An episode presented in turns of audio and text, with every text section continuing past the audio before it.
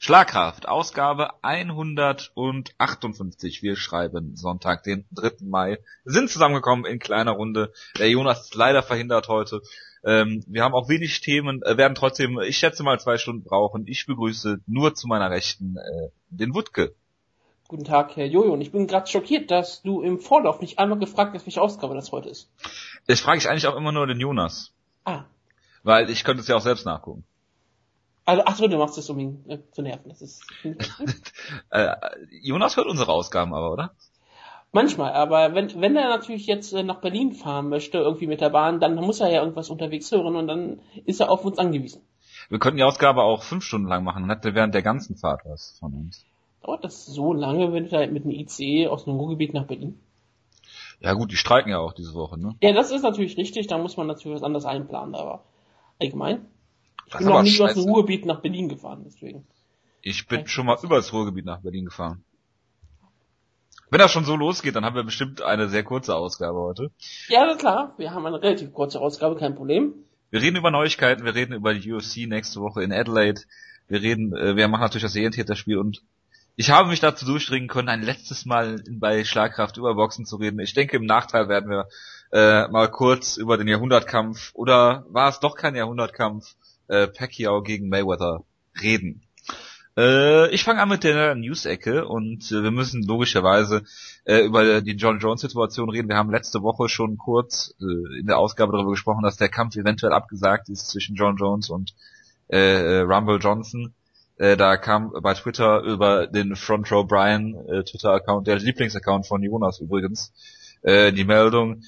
Ähm, es gab in der Nacht von Samstag auf Sonntag äh, die Situation, dass ich versuche das mal ein bisschen aufzudröseln. John Jones in einen Unfall verwickelt war, den er wohl auch selbst verschuldet hat. Äh, dabei ist einer Frau, die zufällig auch noch schwanger war, es kommt ja immer knüppeldick für John Jones, äh, den Arm gebrochen, der Arm gebrochen wurde. Er war in einem Mietfahrzeug unterwegs. Ich habe jetzt auch gelesen, dass er einen Mietwagen hat, weil er auch wegen seiner DUI irgendwelche äh, Breathalyzer oder sowas an seinem Auto hat, also in seinem privaten Bentley. Äh, Okay. des, deswegen äh, hatte er wohl ein Mietfahrzeug. Das äh, ist jetzt äh, wurde nur so gerüchtet. Äh, hat dann den, den, den, äh, äh, den Unfallort den äh, Unfallort verlassen, ist nochmal zurückgekommen, um Geld aus dem Auto mitzunehmen. Äh, äh, was was wurde denn noch im Auto gefunden? Irgendwie Marihuana oder ähm, äh, Utensilien für den Marihuana-Gebrauch. also nur nur Utensilien, kein Marihuana. Richtig. Okay, das ist natürlich weit hergeholt dann. Hm. Ja, und ähm, dann gab es verschiedene Meldungen, dass John Jones in äh, Polizeigewahrsam wäre. Ähm, und äh, also die Twitter-Meldungen und generell ähm, und MMA-Outlets haben sich überschlagen. Dann wurde nach John Jones verfahndet, äh, gefahndet. Er hat sich dann gestellt und äh, war dann irgendwie in Polizeigewahrsam, wurde aufgrund von Stellens einer äh, Kaution von zweieinhalbtausend Dollar, die ich ja wirklich verschwindend gering finde eigentlich, ähm, wurde er dann äh, auf freien Fuß gesetzt und äh, ja, die Konsequenz daraus ist, dass er ähm, seinen Titel jetzt, also die UFC hat sich dann dazu geäußert, äh, er wird seinen Titel abgeben. Er äh, ist suspendiert bis auf weiteres und er hat seinen Reebok-Deal verloren. Damit ist er der erste Kämpfer, der es geschafft hat, innerhalb von neun Monaten zwei äh, lukrative äh, Sponsor-Deals, einmal von Nike und einmal von Reebok, ähm, zu verlieren. Und ja, das ist jetzt die Situation. Ähm, das neue, äh, der neue Kampf wird dann Rumble Johnson gegen Daniel Cormier um den Titel sein, also um den richtigen Titel, nicht um den Interim-Titel.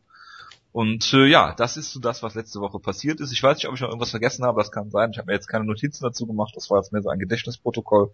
Hast du irgendwas dazu zu sagen oder wie sieht's bei dir aus? Wie gesagt, ich habe ja auch auf dem Cyborg relativ äh, gepostet.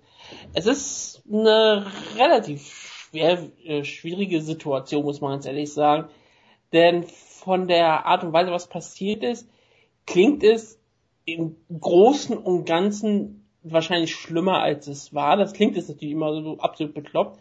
Denn vieles, was man ja ihm jetzt nachsagen kann, kann man ihm ja nicht mehr beweisen, weil er hat das einzig schlau gemacht, was er machen konnte. Er ist abgehauen. Mit allem, was im Auto, was vielleicht noch drin war, ist es vielleicht auch besser so gewesen. Denn jetzt, wenn er irgendwas in, in, im Körper hatte, ist, er- ist er jetzt schlau genug und hatte genug Zeit gehabt, das aus seinem Körper rauszubekommen. Ja, aber, um dich mal da kurz zu unterbrechen, ähm, Fahrerflucht und unterlassene Hilfeleistung sind natürlich keine Bagatelldelikte, Delikte, ne? Ich, ich, deswegen mache ich ja auch weiter. Okay. Hätte er aber zum Beispiel unter Drogenanschluss gestanden und hätte wäre dann aufgefallen mit seinem nächsten DUI und der war ja schon häufig drauf und dann herauskommt, wie gesagt, dass er dann einen Mietwagen benutzt, wenn er vielleicht einen anderen Wagen anders benutzen müsste und natürlich dann den nächsten Tag gemacht hätte und dann wieder jemand verletzt hätte. Ich glaube, die Straftat, äh, die Strafe wäre um einiges, äh, wird um einiges höher ausfallen als eine Tat, wo man es ihm nicht nachhängen kann. Und auch ein, ein Grund, warum es ja der Polizei stellen musste am Ende, war ja, dass die, das Strafmaß oder beziehungsweise das Ausmaß schon mal hochgestuft wurde. Das war ja vorher nur ein Vergehen. Und dann wurde ja die Verletzung der ähm, ähm, Frau hochgestuft, als ähm, dass es relativ gefährlich war und das halt zurücklief und damit ja sogar sehen konnte, dass sie verletzt war und dann trotzdem weglief, dann ist es ja unterlassene Hilfeleistung, deswegen wurde es von Vergehen in eine Straftat hochgestuft. Und deswegen musste er sich ja auf jeden Fall der Polizei stellen. Und der hat, und ja, das Meinst war... Ordnungswidrigkeit ist, glaube ich, das Wort, ne? Was ist was was? Also von Ordnungswidrigkeit äh, zu Straftat oder zu. Ich glaube, dass ich habe extra nachgeguckt, was Vergehen, aber ich kann mich auch irren jetzt. Ich glaube, das offizielle, die deutsche Übersetzung von Misdemeanor müsste Vergehen sein, dachte ich eigentlich. Okay. Aber es könnte natürlich auch du recht haben. Also ich bin, wie gesagt, keine Ahnung. Ich weiß jetzt auch nicht, ob man diese Terminologie da eins zu eins übernehmen kann. Kann man auch nicht. Ja auch egal, es, ja. es, es geht nur darauf, es kommt darauf nur an. Für den Misdemeanor hätte er vier Wochen Zeit gehabt, sich bei der Polizei zu melden. Und er hätte auch nicht festgenommen werden können deswegen. Das war auch nochmal ein Satz, den ganz klar gesagt hat. Selbst wenn er äh, eine Polizeistreife ihn gesehen hätte, sie hätten kein Recht gehabt, ihn festzunehmen. Er hätte erst eine andere Straftat begehen müssen, damit sie ihn festnehmen können. Ja, erst als es zu einer Felony wurde, war ein Haftbefehl ausgesetzt und deswegen hat er sich ja der Polizei angestellt. Und äh, wie gesagt, wir können über das ganze Strafmaß reden und was auch immer da geht's ja wirklich, da gehen ja, gehen ja Leute von aus von, es wird nie zu einer Anklage kommen, es wird irgendwann zivilrechtlich, kriegt die Frau vielleicht ein bisschen Geld und dann hat sich das zu, er könnte bis zu zwei Jahre im Knast landen. Und ich habe es bei alles gelesen und ich kann da überhaupt kein Argument sehen. Ich meine im Sinne von, ich, ich kenne mich mit Strafmaßen überhaupt nicht aus, deswegen halte ich mich da auch komplett raus. Da wird schon die Justiz irgendwas Richtiges oder Falsches machen, wie sie es halt immer tut. Und wir werden alle jede Entscheidung sowieso grundsätzlich anzweifeln und ähm, uns darüber aufregen oder uns darüber freuen oder was auch immer haben werden. Worüber, worüber wir nur reden können, ist halt die Sache, was hat die UFC getan und hat genau. sie das Richtige getan? Und da ist für mich wirklich ist so eine schwierige Situation. Ich habe sehr viele gute Argumente gelesen dafür, dass Jones auf jeden Fall den Kampf hätte abgesagt werden müssen, gerade wegen der ganzen äh, Publicity und wa warum nach den ganzen äh, Vorfällen, die er in den letzten Jahren hatte. Er hatte nur ein einziges Jahr, das Jahr 2013, wo er keine Straftat oder irgendwas getan hat. Ich meine, sein letzter Kampf wurde dadurch promotet, dass er eine Schlägerei in einem Hotel angefangen hat sozusagen mit ähm, Danny Cormier und dann durch, durch einen Drogentest gefallen ist wegen Kokain, wo er nur einen Tag in der, in der Reha war. Ja. Und dann, wenn du direkt im nächsten Kampf wieder was machst, dann ist es ja auch noch ähm, so schnell nacheinander, dass dann was passiert ist. dann ist es verständlich, dass die UFC reagiert. Und es gab noch andere Argumente, die, die Leute gemacht haben. Man, man hat die ja überall verlinkt gesehen. Wir müssen ja nicht hier andere Leute Argumente hier bringen. Ah. Das Gegenargument war natürlich, da haben auch viele Leute gesagt, John ist ein Preiskämpfer. Er wird promoted ohne Probleme. Er hat jetzt Dinge schon getan, aber ganz andere Kämpfer haben schon noch viel ganz schlimmere Dinge getan. Wir müssen ja nur auf den Jahrhundertkampf gucken, wenn da jemand ist wie Floyd Mayweather im Main Event, was der alles schon äh, getan hat, dann können wir das auch ja. einfach ignorieren. Ja gut, das was, ist natürlich ein schwieriges Argument, finde ich. Ja, immer. Klar ist ein schwieriges Argument. Du könntest natürlich auch argumentieren, was äh, Ron Jones wurde auch für Sachen verurteilt. Man kann natürlich auch so ein Argument machen. BJ Penn hatte mal einen Titelkampf in 2007 und hat kurz davor einen Polizisten oder Polizistin sogar vielleicht, ich bin mir gerade nicht sicher, äh, einen Ellbogen ins Gesicht gegeben, ist davon geflüchtet und wurde dann auch ähm, deswegen verurteilt, weil, weil es Straftat gegen den Polizisten und dann äh, geflüchtet und dann hat sich auch gestellt und konnte dann trotzdem seinen Teilekampf ganz, ganz unproblematisch bekommen. Ähm, Dinge haben sich natürlich geändert und was natürlich auch ganz wichtig ist, ist natürlich jetzt einfach die Tatsache, dass man jetzt einen Reebok-Deal hat.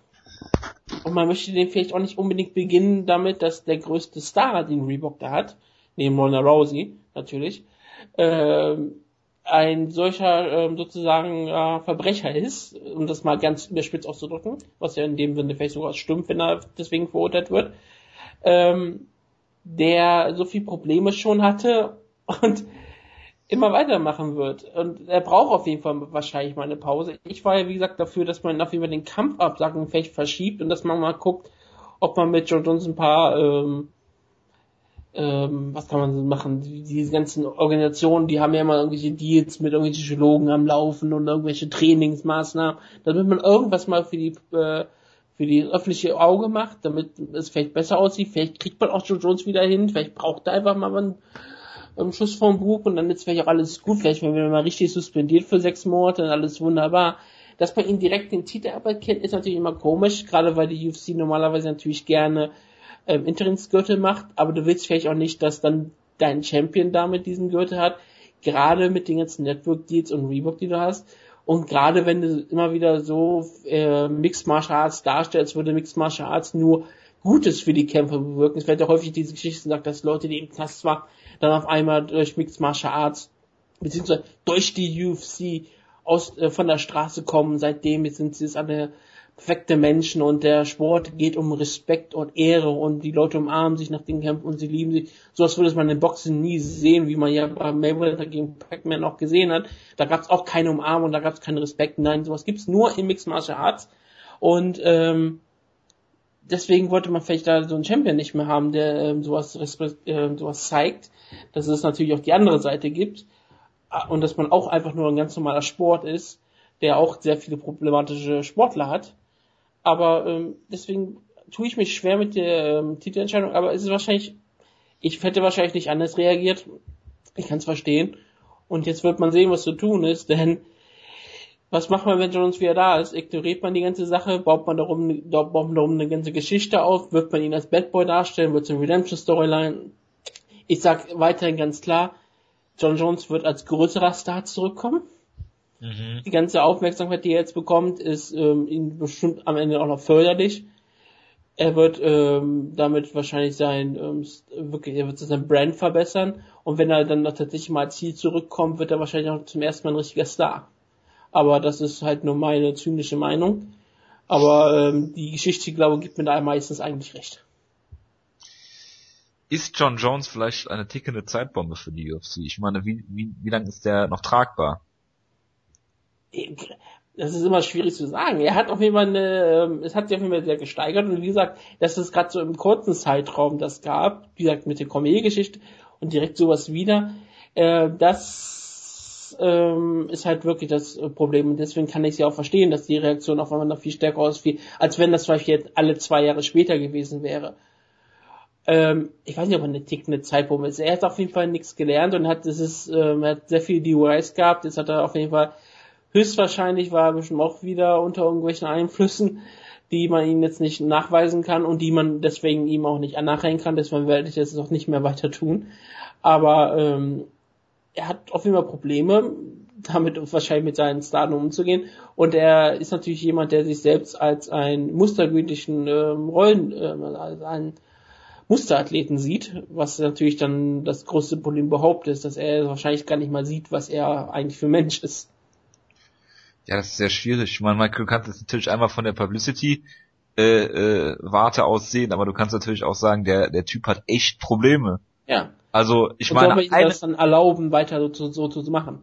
Normalerweise sollte einer, genau, sollte einer dieser dieser Geschichten, sei es der Kokainmissbrauch, sei es äh, diese DUI-Geschichte, sei es äh, äh jetzt der der Unfall. Es, es wird wann, wo, wo hört das auf? Es wird ja immer schlimmer, ja. Also ähm, lernen, lernen tut er aus den ganzen Geschichten nichts. Da muss, ich glaube, die UFC muss ja echt mal intervenieren. Und äh, also nicht nur so, ja, und hier und da und äh, die man kennt ja, wird schon was Richtiges mit ihm machen. ja, ja, so ungefähr. Dann lesen sie, lesen sie wieder Bibelstellen zu so. Bibel. Genau. Äh, also das, ich, ich finde es sehr, sehr schwer. Und wie du schon gesagt hast, dieser, dieser er kann mit diesem Erfolg nicht umgehen. Das sieht zumindest für mich so nach, danach aus. Ne? Also äh, ich werde hier ka wohl kaum eine Diagnose stellen können für irgendwas, was äh, bei John Jones nicht richtig läuft, aber irgendwas scheint ja nicht richtig zu laufen, weil äh, es tut sich ja nichts. Und wie du schon gesagt hast, vielleicht braucht er einen Schuss vom Bug, aber wie kann der aussehen? Was hat die UFC für eine Wahl? Sie können ihn äh, suspendieren für eine ja, lange Zeit. Sie müssen ihn aber länger dann suspendieren. Ich meine, hilft ja nichts. Ne? Also äh, sie werden ihn kaum, sie werden ihn wohl kaum feuern. Ja. Das wäre bekloppt, Bellator will ihn gerne nehmen und gegen Kimbo Slice sehen. Natürlich.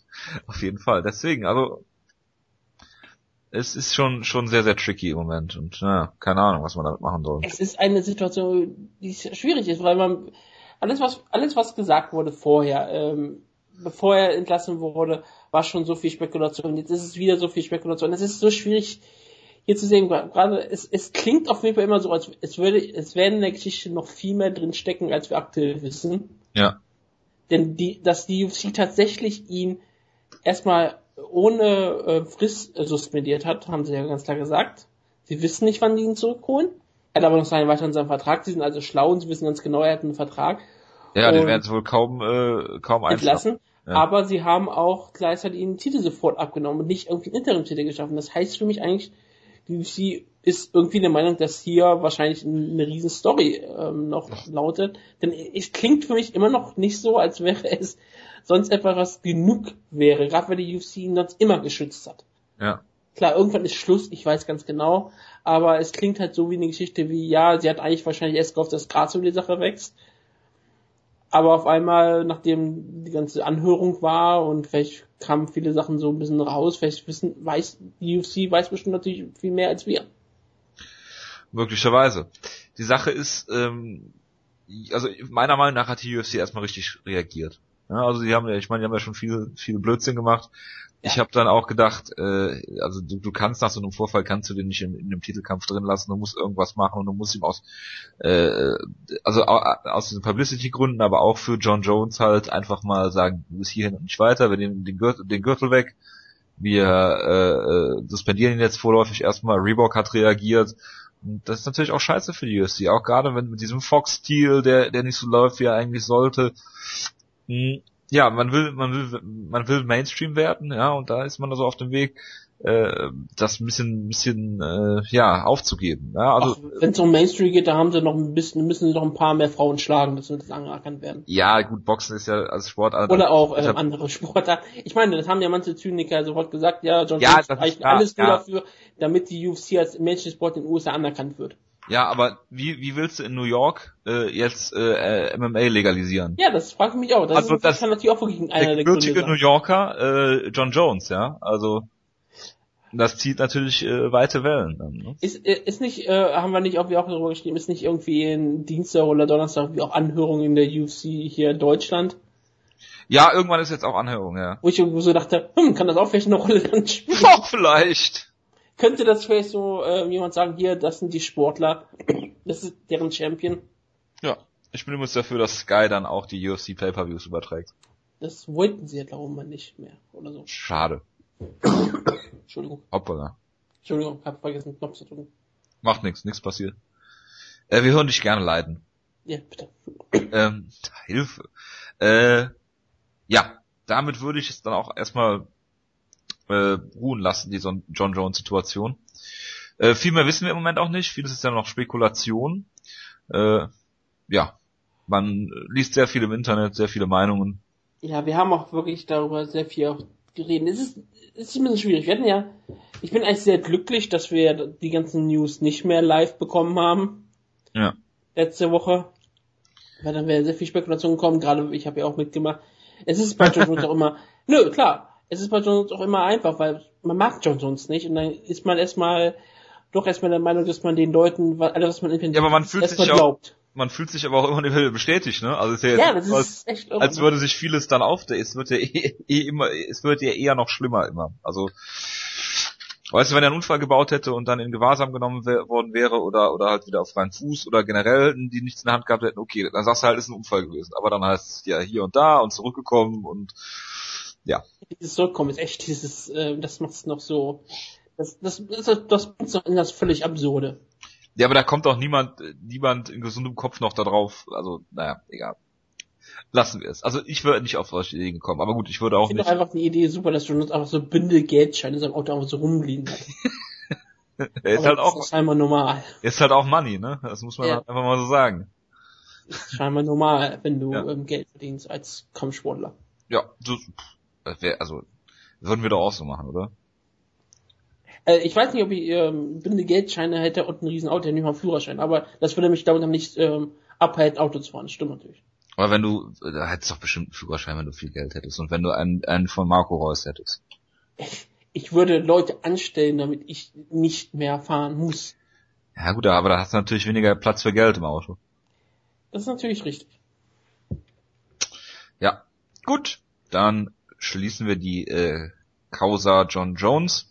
Reden gleich noch über den neuen, äh, über die neue Kampfansetzung DC gegen Rumble Johnson. Machen jetzt erstmal weiter mit äh, Cyborg. Da gab es jetzt Neuigkeiten, heute habe ich gelesen. Christiana Cyborg Santos hat jetzt Ronda Rousey angeboten äh, 140 Pfund. Wird der Kampf kommen, Woodville? Nein. Gut. Also nicht, nicht, nicht in Catchweight. Das, das glaube ich langsam nicht mehr. Ich glaube, da, da ähm, ist Ronda Rousey jetzt einfach zu sehr gefestigt. Sie sollte diesen Kampf irgendwann machen, logischerweise. Und ähm, ich kann ihre Sache verstehen, dass sie sagt, ähm, sie ist der Champion. Es ist echt schwierig, Champion mit ähm, zu benutzen. Sie ist die Weltmeisterin, nehmen wir es ruhig mal so, oder Champion, ist egal. Ähm, sie hat den Titel, sie kann entscheiden, ähm, was es ist und Das hat jetzt niemand verstanden, aber ist nicht schlimm. sie hat den Titel, sie kann entscheiden, ähm, Ja. Wie sie den verteidigen möchte oder wie die Herausforderin müssen sich auf sie einstellen und nicht, dass die Herausforderin ähm, eigentlich einen Takt vorgibt und sagt, ich möchte so und so kämpfen und so und so in dieser Liga, in diesen Regeln. Natürlich, ähm, Ronda Rousey braucht diesen Kampf ohne jeden Zweifel und ähm, das ist relativ eindeutig, wenn sie hat keine wirkliche Gegnerin mehr und er wird auch nächstes Jahr auch keine Gegnerin bekommen und äh, Cristiano Cyborg Santos ist wahrscheinlich die äh, Destino ist die einzige, die da richtig Spannung verursachen könnte. Aber der Kampf wird nur im Bantamweight stattfinden oder wahrscheinlich gar nicht. Und das ist ja halt so, in der UFC gibt's halt nie Superkämpfe. Die finden Ja. nie statt. Schade. Schade, ne? Obwohl sie immer stattfinden. Wenn man die, wenn man die Fertitas fragt oder Dana White, finden die Superkämpfe immer statt. Ja. GJ Dillashaw gegen äh, Mighty Mouse dann, ne? Ja, das ist der Superkampf, den sie machen könnten. Den würden sie wahrscheinlich- wahrscheinlich sogar hinkriegen. Ja, ja, aber das ist ja kein Superkampf. Aber keine Sorge, GSP kommt ja bald zurück, dann kann er ja gegen Anderson Silver nicht kämpfen. Ist dann auch ungefähr fünf Jahre zu spät. Ja, aber das macht ja nichts. Das macht ja So. nichts. Aber halbwegs haben sie dann recht gehabt, dass sie diesen Kampf locker bringen können. Und John Jones gegen Silver, vielleicht dann auch. Alles, alles. Wenn er zurückkommt, Dann machen sie noch John Jones gegen Kane. Das wäre so geil, das würde, glaube ich, fünf Jahre dauern. das Das, weil die- Kane verletzt sich, dann baut John Jones irgendwas, dann wird er suspendiert, dann äh, verletzt sich Kane wieder, das wäre hervorragend.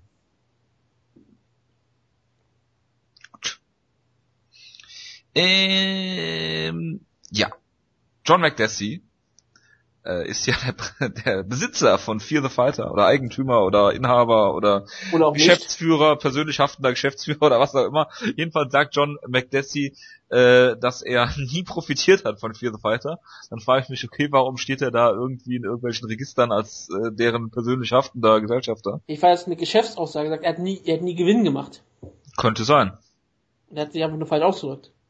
Was auch schon mal gut ist für den Geschäftsmann, wenn er sich so missverständlich ausdrückt. Das würde mich als Investor natürlich nicht abschrecken, da weil ich jetzt Natürlich nicht. Natürlich nicht. Jedenfalls apropos Investitionen, ja, äh, äh, Giga Musasi sagt auf jeden Fall, dass er noch 25.800 Dollar zu bekommen hat von Fear the Fighter. Die könnte er vielleicht bekommen, wenn John McDessie seine Siegprämie äh, mal hält, wenn er ähm, Donatione besiegt hat. Mhm. Kommen wir gleich zu dem Kampf. Ähm, Seth Basinski und äh, äh, noch irgendjemand ist. Ach ja, Marcin Bundle sind von der UFC entlassen worden. Es ist relativ tragisch, dass sie die beiden größten polnischen Kämpfer des Landes entlassen. Das ist ähm, eine Schande und ich finde das gerade für unsere polnischen Zuhörer und Zuhörerinnen einfach nur tragisch und ich werde heute Nacht eine Kerze für Seth Basinski anzünden. Ja. Und dann ins Bett gehen, ne? Und dann ins Bett gehen, ich habe die Kerze neben mir, neben mir an meinem Kopfkissen. Ja, hervorragend. Das freut mich. Ähm, Michelle Watterson, Karate Hottie, wurde von der UFC verpflichtet und kämpft gegen, ich glaube, Angela Magana. Jetzt ehrlich, ich habe den Kampf noch nicht mal gehört, dass sie jetzt schon einen Kampf angesetzt bekommen hat. Ich glaube schon. Das ist ähm, interessant. Ehrlich, ja. sie kämpft gegen Angela Magana? Ich glaube schon. Jetzt bist du neugierig, ne?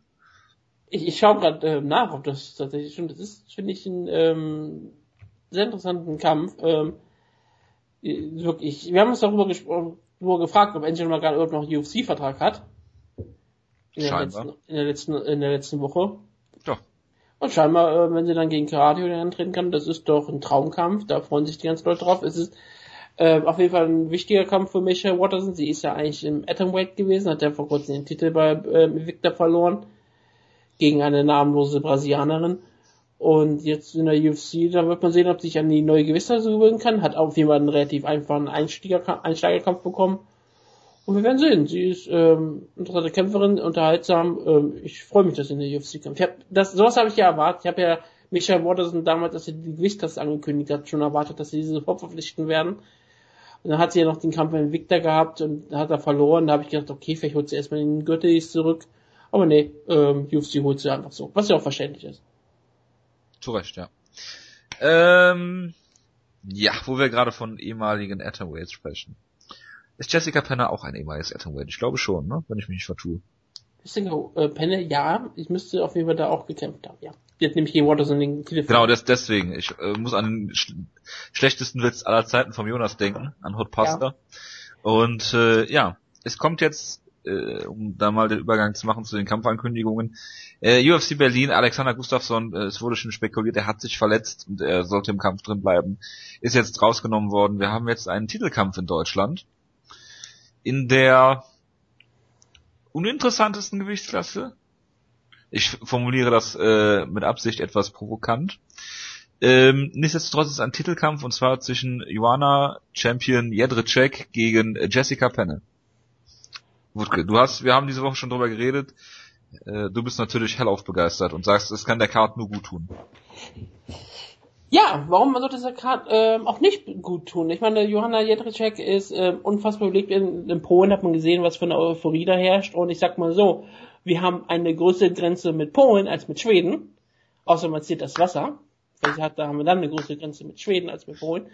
Aber ich glaube, wir zählen einfach mal nicht das Wasser drumherum sondern sind einfach die Grenze. Und ich sage einfach mal so, auch in Berlin sind es bestimmt schon sehr viele polnische, in Berlin-Brandenburg sind es bestimmt sehr viele polnische Mitbürger, die, die äh, das kennen, ja, klar.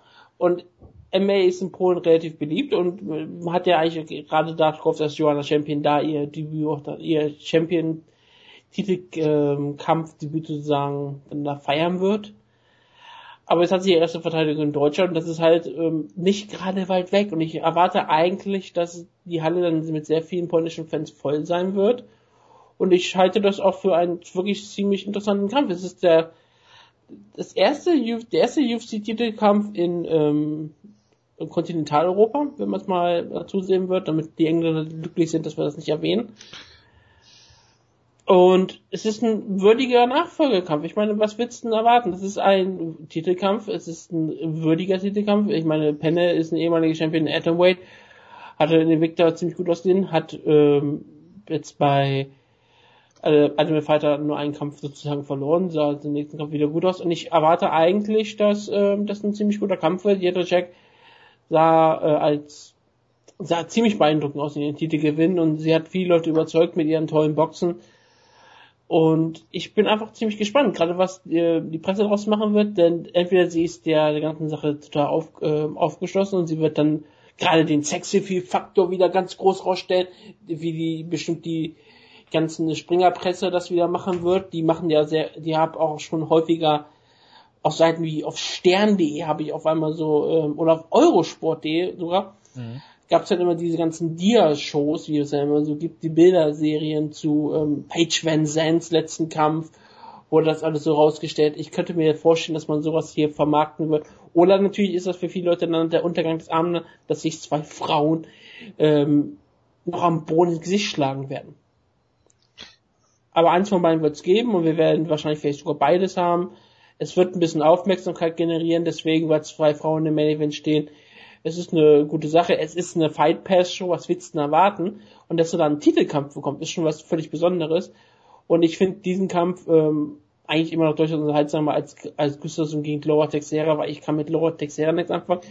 Gustafsson ist natürlich ein ziemlich großer Name gewesen und es wäre schön gewesen, wenn er hier in Deutschland kämpft, aber naja, wenn er sich verletzt hat, hat die UFC alles richtig gemacht, alles verschoben, alles abgesagt und man kann jetzt den Fans nicht, ähm, ähm, man kann jetzt der UFC nicht vorwerfen, dass sie den Fans das Geld aus der Tasche ziehen und dann den Kampf abgesagt haben.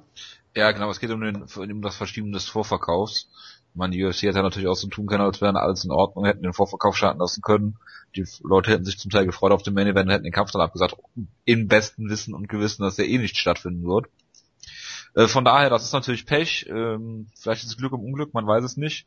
Muss man mal abwarten. Auf jeden Fall ist das ein, ist das ein toller Kampf. Das äh, will ich gar nicht so äh, abstreiten. Ähm, ja, die Frage ist halt in Deutschland, äh, und das, es kann nur eine Frage geben, was sagt Dr. Christiane Theis dazu?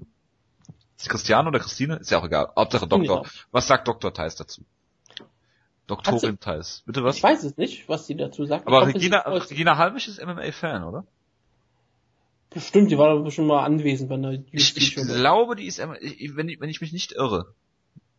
Aber äh, liebe Feedbackgeber, belehrt uns gerne eines Besseren. Das ist doch mal interessant, weil ich glaube, da ist dann die Presse schon drauf eingeschossen, deren Meinung dazu zu hören. Und da bin ich dann mal gespannt. Ja, ähm, das könnte durchaus sein, dass sie die dann reinholen und dann fragen, wie das so ist. Ja, wie gesagt, ähm, ich erwarte eigentlich ähm, von den Main Events relativ viel, ich erwarte von der Presse relativ viel. Ich habe auch von Facebook sehr viel erwartet und wurde ähm, freudig er erfüllt. Denn ähm, Big von Rocky hat ja da von mir gefordert, dass ich Facebook vorlese. Ist das so? Ich weiß nicht, ob ich das wirklich machen soll. Wann hat er das denn gefordert? Auf Twitter. Face Facebook. Auf Twitter hat er gefordert, dass du Facebook vorliest. Okay? Dass wir Facebook vorlesen. Dass Ach, wir, ja, ich folge dass wir, die, dass wir die Kommentare ähm, fertig machen. Ja, komm, dann hau doch mal, hau doch mal ein paar raus, Wutke. Du hast, kann jetzt nicht sein, dass du nichts vorbereitet hast. Ich habe nichts vorbereitet. Ich habe hier die Facebook-Seite offen. Ja, siehst du? Ich, ich, ich finde, ich habe da sehr viele auch sehr spannende Kommentare. Einen habe ich sogar gefunden, zu, äh, zu Mighty Mouse, den will ich nachher sogar noch vorlesen, der ist großartig. Der würde Jonas bestimmt sehr freuen. Ja, dann immer raus damit.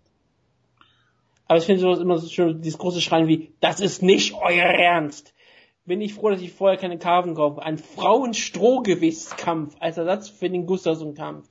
Du Oder hättest auch vorher keine Karten kaufen können, von daher. Ja, genau. Ähm, wegen diesem miesen Hauptkampf werden bestimmt 30% weniger als letztes Jahr kommen. Echt shit. Ich finde es schön, dass man das prozentual auch macht.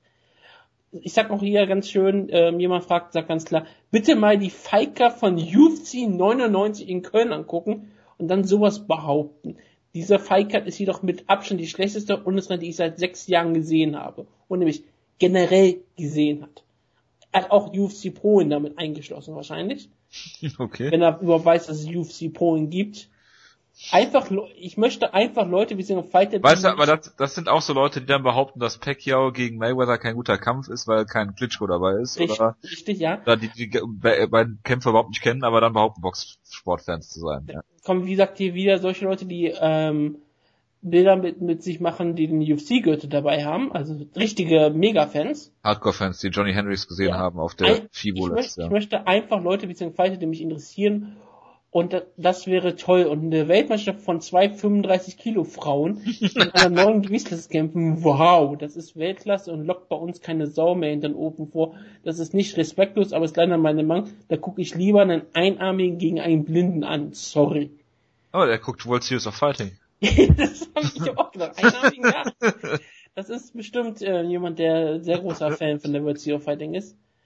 Feikert ist für einen Arsch zu dem Preisen. Ja. Und es ist einfach, ähm, die ganzen Leute sind sehr, sehr wütend. Die, manche Leute haben ihre Hotels schon gebucht. Was sehr clever können es nicht mehr hin, weil natürlich ein solcher Titelkampf eine das Schlimmste überhaupt ist. Und Leute, die natürlich ähm, den Kampf verteidigen, sind natürlich Leute, die die UFC gerade einen Blowjob verpassen. Wie ich auch lesen kann. Ah, okay, verstehe. Das ist genau wie Hashtag UFC YouTube Comments. Ja, das ist ähm, sowieso immer das Beste. Also äh, Oliver Kopp hat ja perfekt geschrieben, ähm, UFC, ähm, Facebook ist gerade die Hölle und während das Cyborg irgendwie das Wohlfühloase ist. Was ja, ein sehr schöner Wort ist dafür, dass die UFC eine Wohlfühloase. Wohlfühloase. Das habe ich noch nie gelesen und ich mache mich sehr glücklich. Ja, natürlich. Es ist halt, ist, ja, also ich meine, ich habe sehr, sehr, ich kann, ich, ich kann Leute verstehen, die enttäuscht sind jetzt. Die Frage ist natürlich immer, wie man das artikuliert, ne? Das ist zum Teil auf Facebook äh, sehr, sehr diskutabel von der. Ja, das, das Problem bei Facebook ist natürlich, du bist, du lockst natürlich nur Leute an, wenn du ähm, mit negativen Kommentaren einfach an.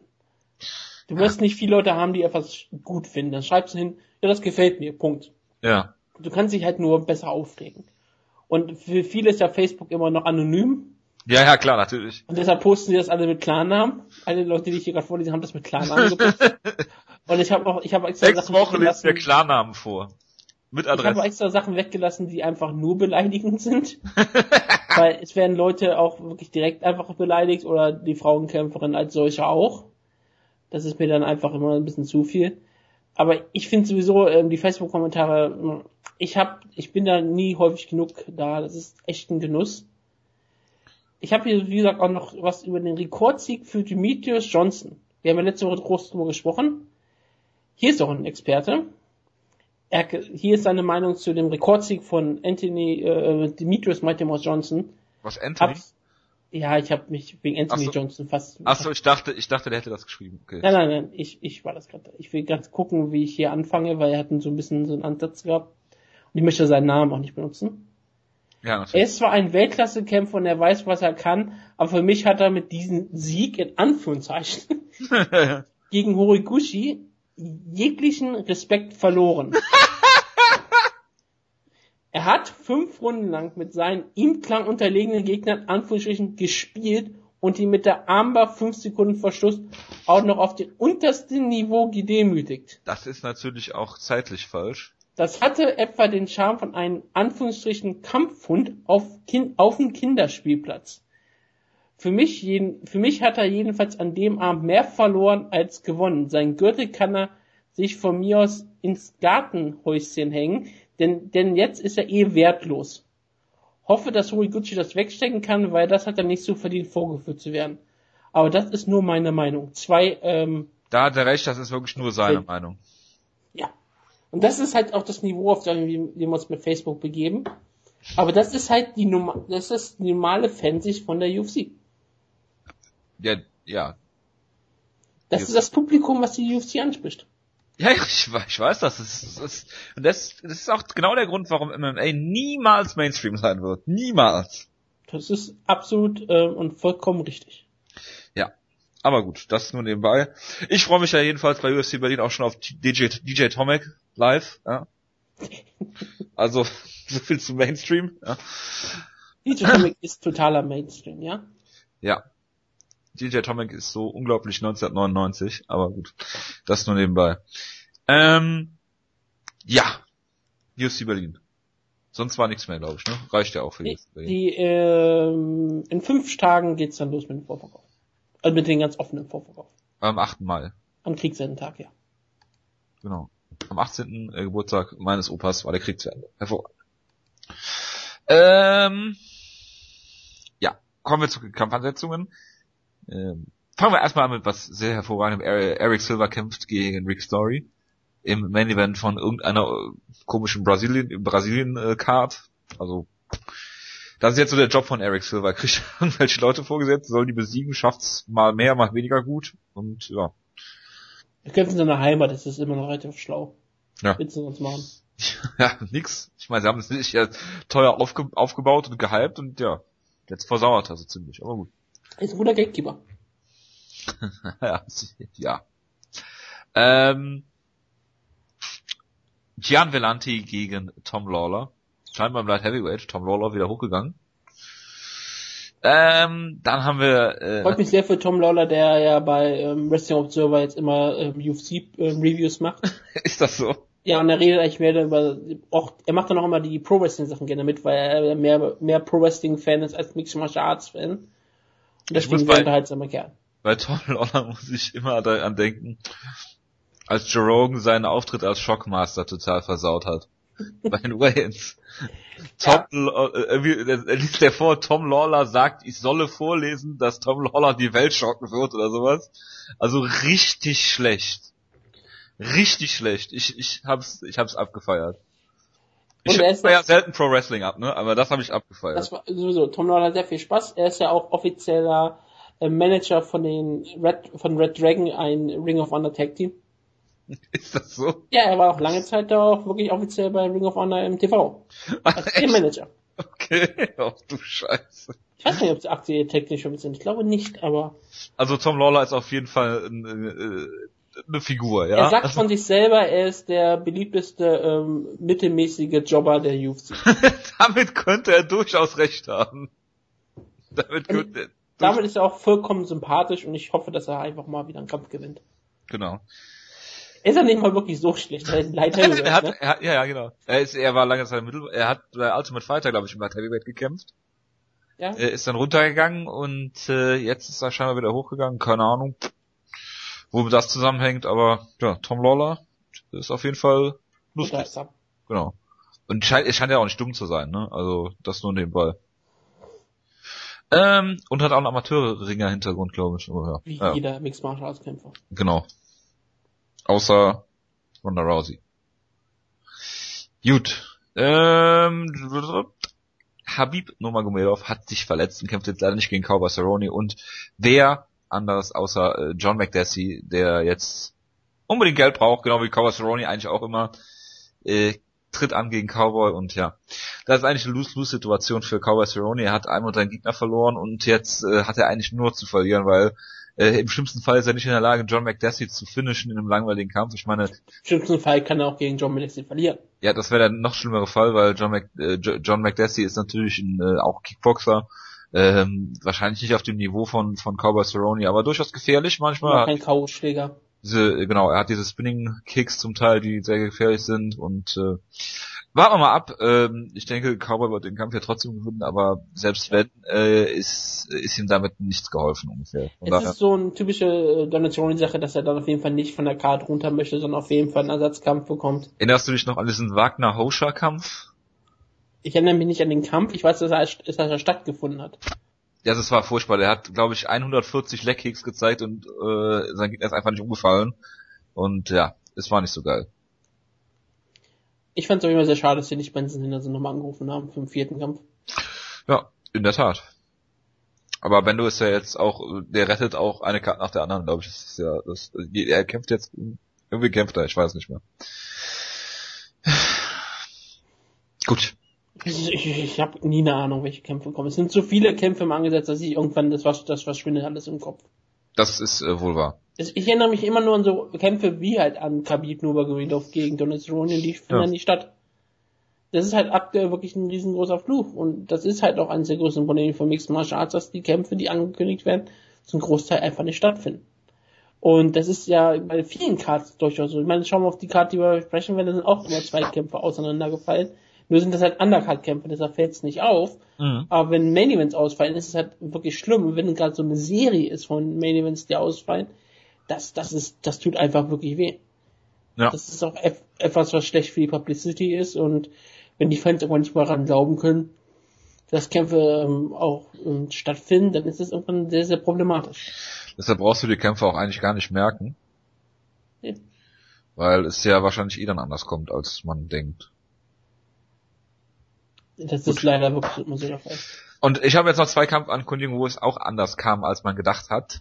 Einmal habe ich äh, bei Bellator.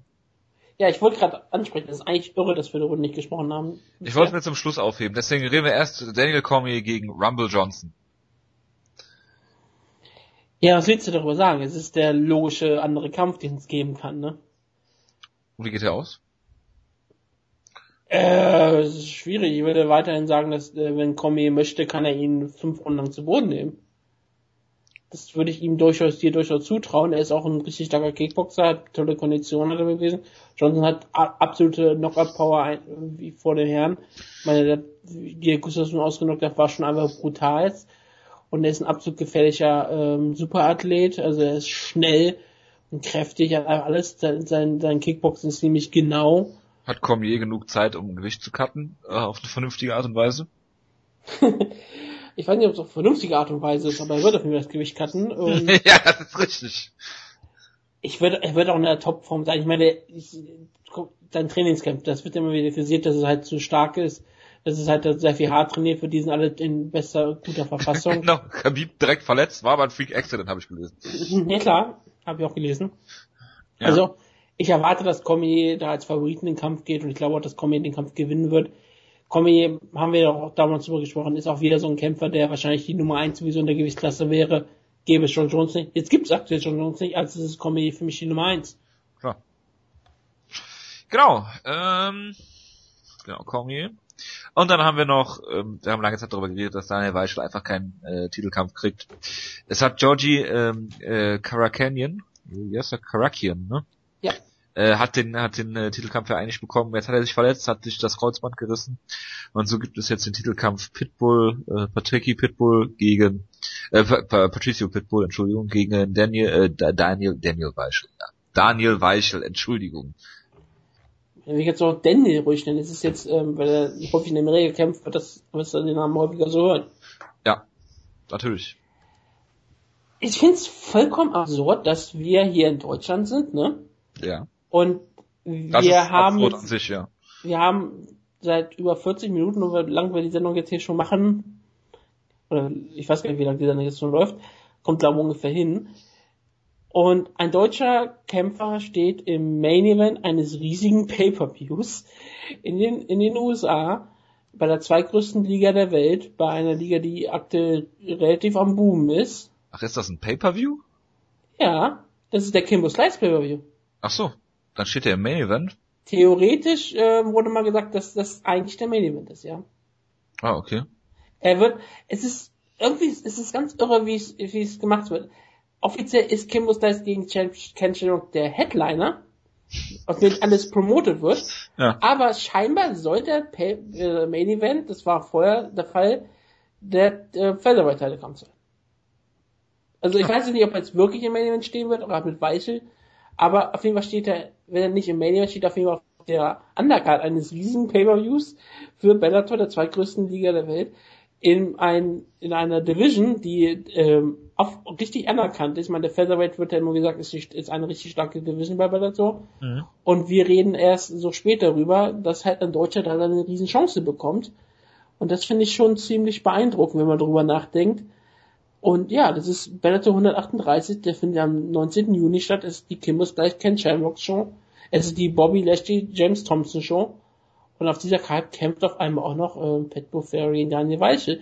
Das freut mich sehr. Das ist eine wunderbare Sache. Es freut mich, dass Daniel Weichel seinen Title doch bekommen hat. Und ich hoffe, er kann vielleicht hier die Überraschung schaffen und Pat Buffery den Titel abnehmen. Ich wäre auch, eigentlich, eigentlich wäre ich gar nicht so überrascht, ähm, weil, ob er es schaffen könnte. Also ich, ich würde mich einfach sehr freuen. Ich mich auch. Sehr. Es ist, äh, es wäre ziemlich beeindruckend, wenn auf, das ist auf jeden Fall ein richtiger, ernsthafter Gürtel. Es ist nicht wirklich, es ist nicht der Schwergewichtsgürtel vom Bellator. Ja, das es ist, ist auf jeden Fall. Middleweight-Gürtel von Bellator, die nix, die völlig egal sind. Es ist der Featherweight-Gürtel und bis da waren immer, ja, immer Leute gehalten, wo man sagte, die haben auch UFC-Potenzial und das ist eine Gewichtsklasse, wo viele Kämpfer kämpfen, die eigentlich, die man auch gerne in der UFC sehen möchte. Mhm. Und wenn sich da dann eine Weise durchsetzen würde und er wäre davon der Champion, das wäre schon ein durchaus tolles Zeichen, gerade für MA in ganz Deutschland, auch für MA in Europa. Und ich hoffe, dass das vielleicht tun wird. Wir werden dann äh, über die Show sowieso ein, äh, sehr viel mehr reden, wegen den tollen Kämpfen wie Bobby Lashley gegen Colossal Thompson und Kimbo Slice gegen Ken Shamrock. Oh ja, da freue ich mich schon drauf. Wann ist der pay Was? Wann ist das? 19. Juni. 19. Juni, okay, da ist noch ein bisschen Zeit. Man darf gespannt sein. Gut, Hoffentlich das, verletzt sich jetzt keiner mehr. Ja, ich wollte nicht jinxen, aber gut. Warten wir mal ab. So, das dazu. Bitte, hast du noch irgendwas? Stefan Pütz hat einen Kampf gewonnen. Stimmt, habe ich gelesen. Gegen irgendjemand ungeschlagenes. Ja, der glaube ein Schwergewicht. War es nicht sogar der Schwergewicht-Champion? Von, äh, ähm, Keine Ahnung, kann sein. M1. Weiß nicht, was nicht. Ja, es war Marcin, es war Marcin Tibura. Und Marcin Tibura ist eigentlich der Schwergewicht-Champion von ähm, M1. Und ist jetzt runtergegangen in Light Heavyweight oder was? Nein, der Kampf hat, glaube ich, einen Schwergewicht stattgefunden. Ach echt? Okay. Doch, ich dachte, der Kampf hat einen Schwergewicht stattgefunden. Es ging einfach nur um die Ehre, weil es war ein Superkampf halt. Ach Es so, ging halt um die Ehre des besten Kämpfers. ohne Und den Rüstung. hat Stefan Pütz äh, gewonnen, der ja auch einen riesengroßen Blood, äh, Bloody Elbow Artikel mal bekommen hat, der ziemlich gut aussieht und der ja auch von sich sagt, dass er gar nicht in die UFC möchte. Ach, möchte das nicht? Er hatte gesagt, M1 ist eigentlich größer in Europa als die UFC. Äh, das äh, weiß ich nicht. Würde ich mal verneinen. Ja, aber er ist, er ist in Russland bestimmt schon ein riesengroßer Star. Will er damit, will er hat ein damit rotes sein, Auge beim Wayne gehabt, weil er TJT 800 ist. Und er sieht auch ähm, äh, wunderbar aus, dafür geeignet ist er auch ein guter Kämpfer, ist er scheinbar auch 13 und 1, eine einzige Niederlage. Er hat auch immer das Talent. Und für Light Heavyweight ist er 28, also ein sehr, sehr junger Kämpfer, der noch lang, seinen langen Weg bis zum Zenit hat. sehen wir ihn in der UFC?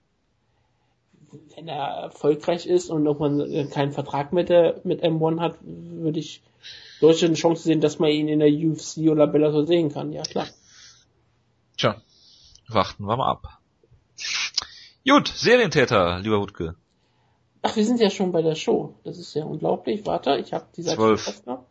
Zwölf Kämpfer. Ich finde gerade nur wieder die äh, Wikipedia-Seite aufmachen, damit ich dann sofort sagen, welch, welcher Kampf es ist.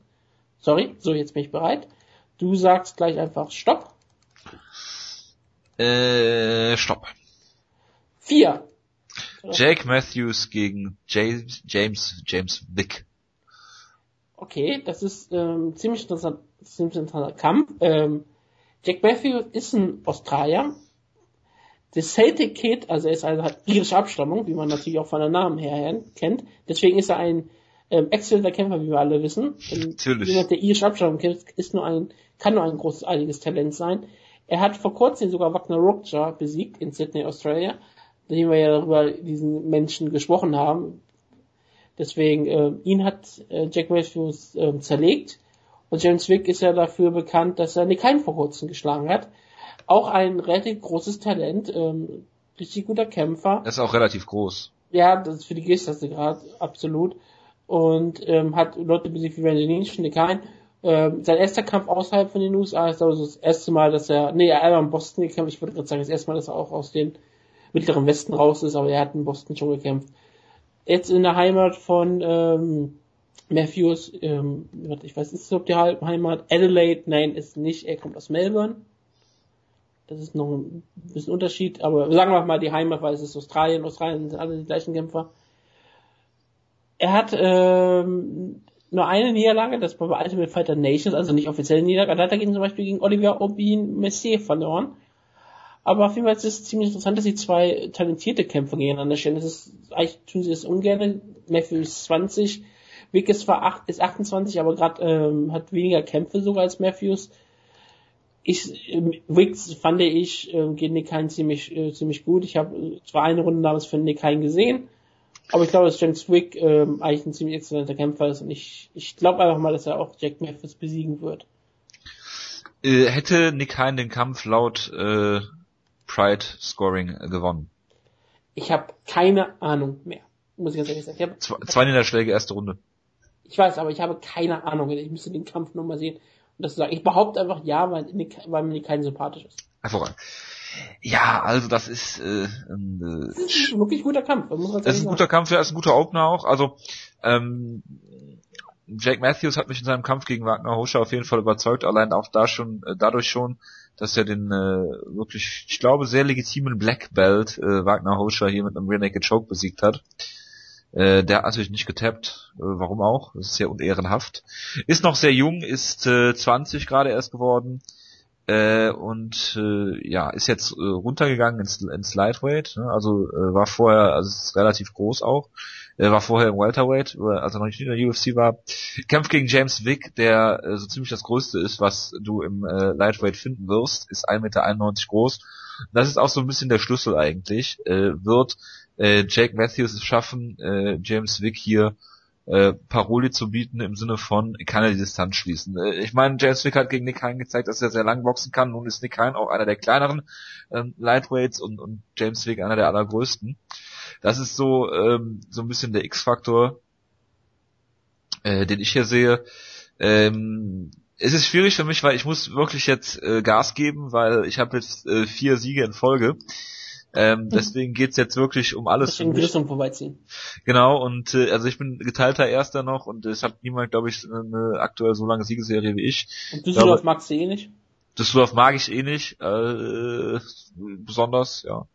Aber äh, das ist nur ein Nebenkriegsschauplatz. Ich mag Düsseldorf wirklich nicht, ne? Aber äh, das nur nebenbei. Äh, ich tippe hier auch auf James äh, Vick. Per Decision, sag ich einfach mal. Ist jetzt nicht so wichtig, aber ich sage einfach mal per Decision. So, jetzt habe ich das eingetragen. Muss ich das noch irgendwie speichern, ne? ne? Äh, nee, das macht automatisch. Danke, dass du mir eingetragen hast.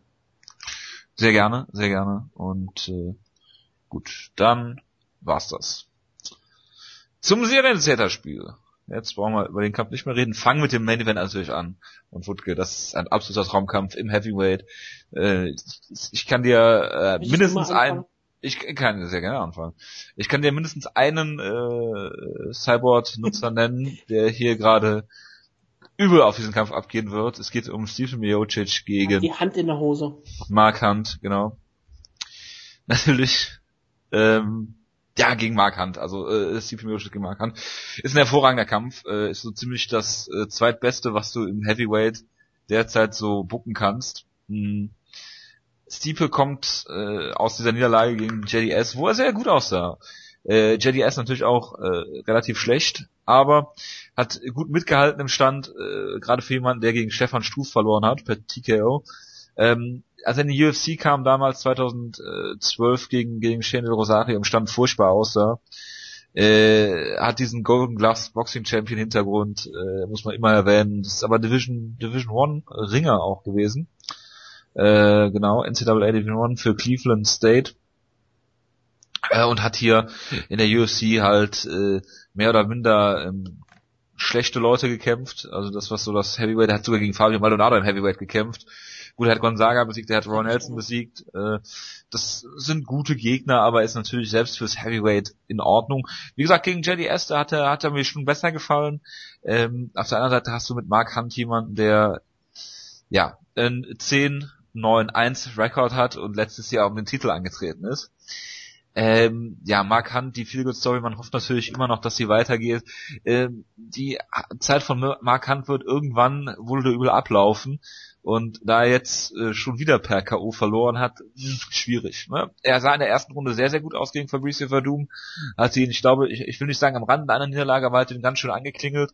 Ähm, nur hat er auch in Mexico City gekämpft, was auf 2000 Meter Meereshöhe liegt. Also ähm, ja, schwierig für Mark Hunt. Er hat auch in Denver schon gekämpft, also irgendwie hat das mit den, mit diesen, mit diesen Orten, in denen er kämpft. Ähm, ist natürlich in Australien, ja, ist seine, seine Wahlheimat und ähm, ist der Kampf, wie, wie der Kampf laufen wird, ist immer schwierig. Ähm, Stipe Miocic wird, denke ich, versuchen, den Kampf zu Boden zu nehmen äh, wo von Mark Hunt natürlich in eine geringere Gefahr ausgeht als im Stand. Wobei es sehr, sehr schwierig ist, weil Mark Hunts Takedown-Defense sich in den letzten Jahren unfassbar gesteigert hat, natürlich. Ähm, er, äh, denke ich, kann die Takedowns stoppen. Die Frage ist halt, wie sieht das vielleicht in späteren Runden aus? Ähm, ob, ob er das, ob er das hinkriegt. Im Stand denke ich, Stiepel schon gutes technisches Striking.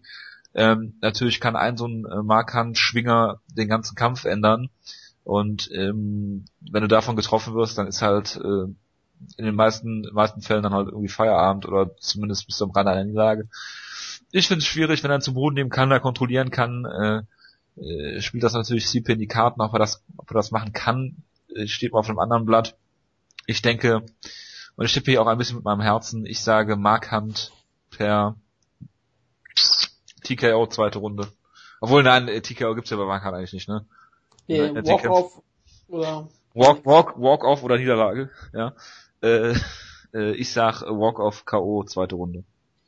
Ja, wir haben uns häufig immer gerne über Steve Miocic ein bisschen lustig gemacht, dass er hat gerade durch seine Niederlage gegen Stefan Struf, die man immer wieder hervorrufen muss. Er hat natürlich aber wirklich gute, danach hat er wirklich Leute besiegt, die halt richtig gut sind. Ich meine, Roy Nelson, Gabriel Gonzaga, Klar, Fall Maldonado ist ein Witz, aber Witz, das ist einfach eingesprungen, was willst du da machen, ne? Ähm, deswegen bleibt er übrig. Und gegen Junior Sanders hat er für mich mehr gewonnen, als er eigentlich verloren hat. Er hat damit, damit, damals hat er für mich ganz klar gezeigt, dass er in die Top Top, zu den Top-Leuten im Schwergewicht zählt. Ist er ein Top-5-Kämpfer? Aktuell ist er, glaube ich, sogar Top 5 gelistet, oder? In der UFC? Ich, weiß nicht, ob er vor oder hinter Markant ist. Einer von beiden ist auf jeden Fall Top 5. Ich gucke mal nach. Ist, ist, ist ja auch egal. Er hat auf jeden Fall für mich bewiesen, dass er mit den Top-Leuten mithalten kann. Gegen Johnson hat er am Ende ja zwar verloren, aber wenn er jetzt zum Beispiel einen Markant nochmal besiegen würde, dann ist er auf jeden Fall ganz nah dran, weiterhin auf den Title zu bekommen, weil Junior Sanders wird keinen bekommen in nächster Zeit. Ich komme was wolle, egal wer Champion ist. Und Steven Miocic wäre auf jeden Fall dann bereit, äh, wahrscheinlich einen richtigen weiteren Title Relator zu erhalten. Gerade je nachdem, wann es den nächsten echten Title schon wieder geben wird, weil kein Velasquez geben wird, um, ob sowas irgendwann überhaupt stattfinden wird, ist immer eine andere Frage. Und man hat ja nicht mal so viele Kämpfer da oben, die sonst richtig gut aussehen. Er hat noch nicht gegen Travis Brown beispielsweise gekämpft, dann könnte man dann gut ansetzen, wenn Travis Brown einen Radowski besiegt. Aber ja, Simeotic gefällt mir eigentlich ganz gut. Man kann natürlich die perfekte Feelgood-Story, hast du schon alles drüber gesagt und drüber gesprochen. Es wäre ein Traum, falls Markant nochmal oben anklopfen kann. Es wird auf jeden Fall wahrscheinlich nicht mehr passieren. Er ist auf jeden Fall der perfekte Mensch für diese Cards hier. Leute wollen ihn kämpfen sehen, die Leute finden ihn sympathisch und er wird äh, weiterhin Gegner ausnocken können, die nicht besonders gut sind. Oder auch Gegner ausnocken können, die besonders gut sind, aber die nicht das ganz Spezielle haben. Ich glaube aber einfach, dass Simeovic mich im letzten Kampf überzeugt hat. Plus, er hat aus Mirko Krokop wieder einen Topkämpfer gemacht und das ist, muss man auch einfach mal erwähnen. Wer sowas aus Mirko Krokop machen kann, wie im letzten Kampf von Mirko Krokop bewiesen, der kann auch selbst ein Topkämpfer sein. Ich sage, Stipe Miocic gewinnt. Ich gehe sogar weiter. Ich sage, Stipe Miocic knockt markant aus in der dritten Runde und ähm, klettert die Karriere halt etwas nach oben. Hervorragend. Hervorragend, hervorragend, hervorragend. Äh, Stevie Miocic, der Vollständigkeit halber, aktuell Nummer 4, Markant aktuell Nummer 5 gerankt. Siehst du sogar beide. Ja, also äh, Top 5 Heavyweights. Ja, also Aber das ist echt irre, gewiss, dass du das überlegst. Ja, der letzte Kampf von CP Miocic war gegen Junior Santos, ne? Selbst wenn er jetzt Markant besiegt, der die Nummer 5 ist, damit kann Miocic kaum aufsteigen. Ja. Weil er kommt nicht vor Junior Sanders, er kommt wahrscheinlich nicht vor Travis Brown. Ja doch, das konnte schon sein, dass er vor Travis Brown kommt. Ja, aber Travis Brown hat ja dann auch wieder einen Kampf gegen André Loss, wenn er ja, klar, ist Travis Brown auf jeden Fall wieder vorne. Ja, das ist klar. Aber ähm, der nächste Kampf von Mirotic wird auf jeden Fall, wenn er gewinnt, gegen jemanden sein, der unter ihm, unter ihm gerankt ist. Und zwar ja, relativ gegen, weit unter ihm. Oder gegen Travis Brown. Ja, aber ich, ich erwarte, wenn Travis Brown gegen Arlovski gewinnt, kriegt er den Teil vermute ich einfach mal. Könnte auch sein, ja. Also ich weiß halt nicht, also diese Stipe Miocic gegen äh, JDS sah JDS aber auch wirklich furchtbar aus, ne? Also ich will jetzt Stipe da nichts wegnehmen, aber ich weiß nicht, inwiefern diese äh, Ken Velasquez in der Lage Johnny Dos Santos schon irgendwie gebrochen hat, ne? Also das weiß ich halt nicht, ne? Aber man muss immer sagen, Johnny Dos Santos schwebte überall in Schwergewicht immer, nur ja. halt unter Kein Velasquez. Und das auf einmal wie Steven Miosic, der bisher einfach immer nur geil als jemand wie, ja, ist ein guter Heavyweight, aber nichts drüber hinaus, Echt? dass er da auf jeden Fall richtig mithalten kann und eigentlich auch gut aussah gegen Junior Santos.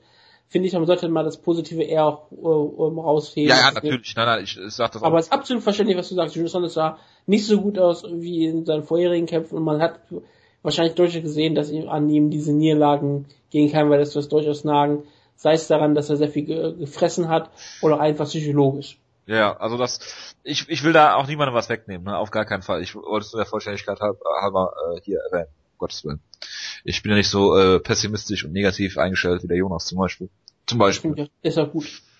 Ja. Gut.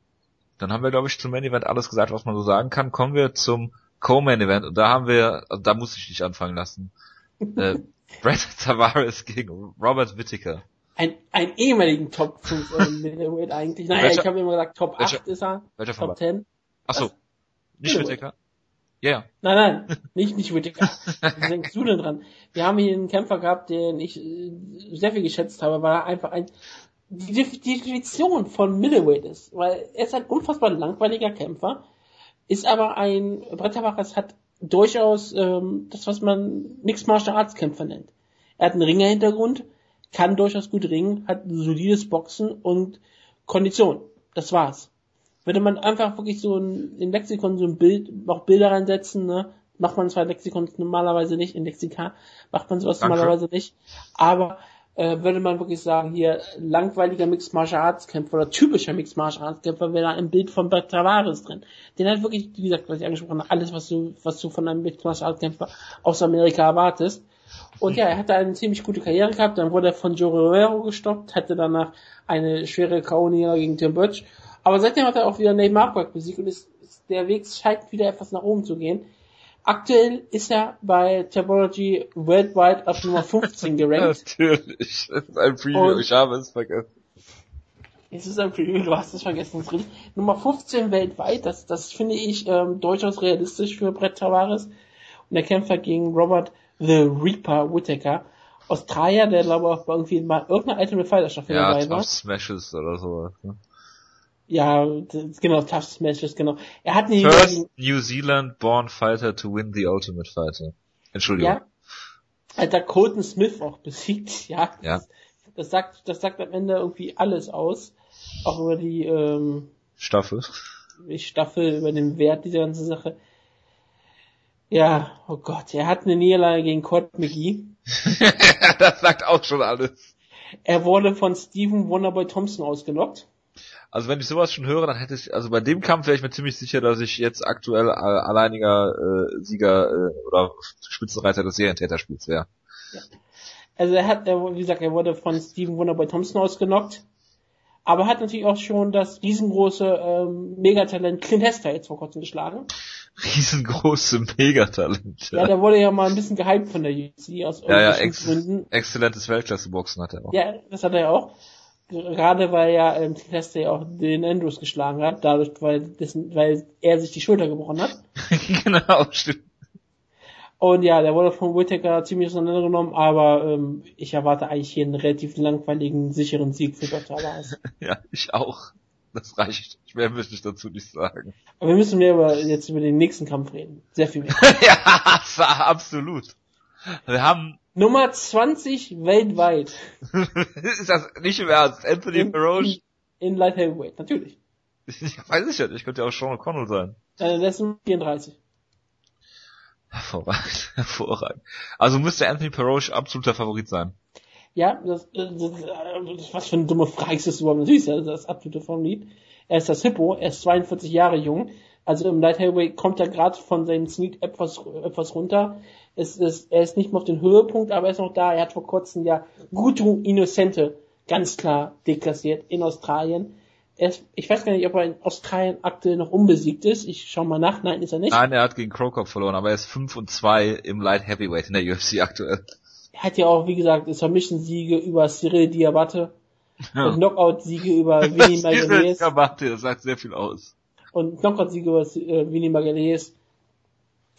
Er kämpft jetzt nicht gegen jemanden vom Niveau eines Ryan Baders oder Ryan Jimmo. Ja. Und er kämpft gegen Sean O'Connell der auch äh, der nicht ähm, aus Australien ist, sondern aus Amerika.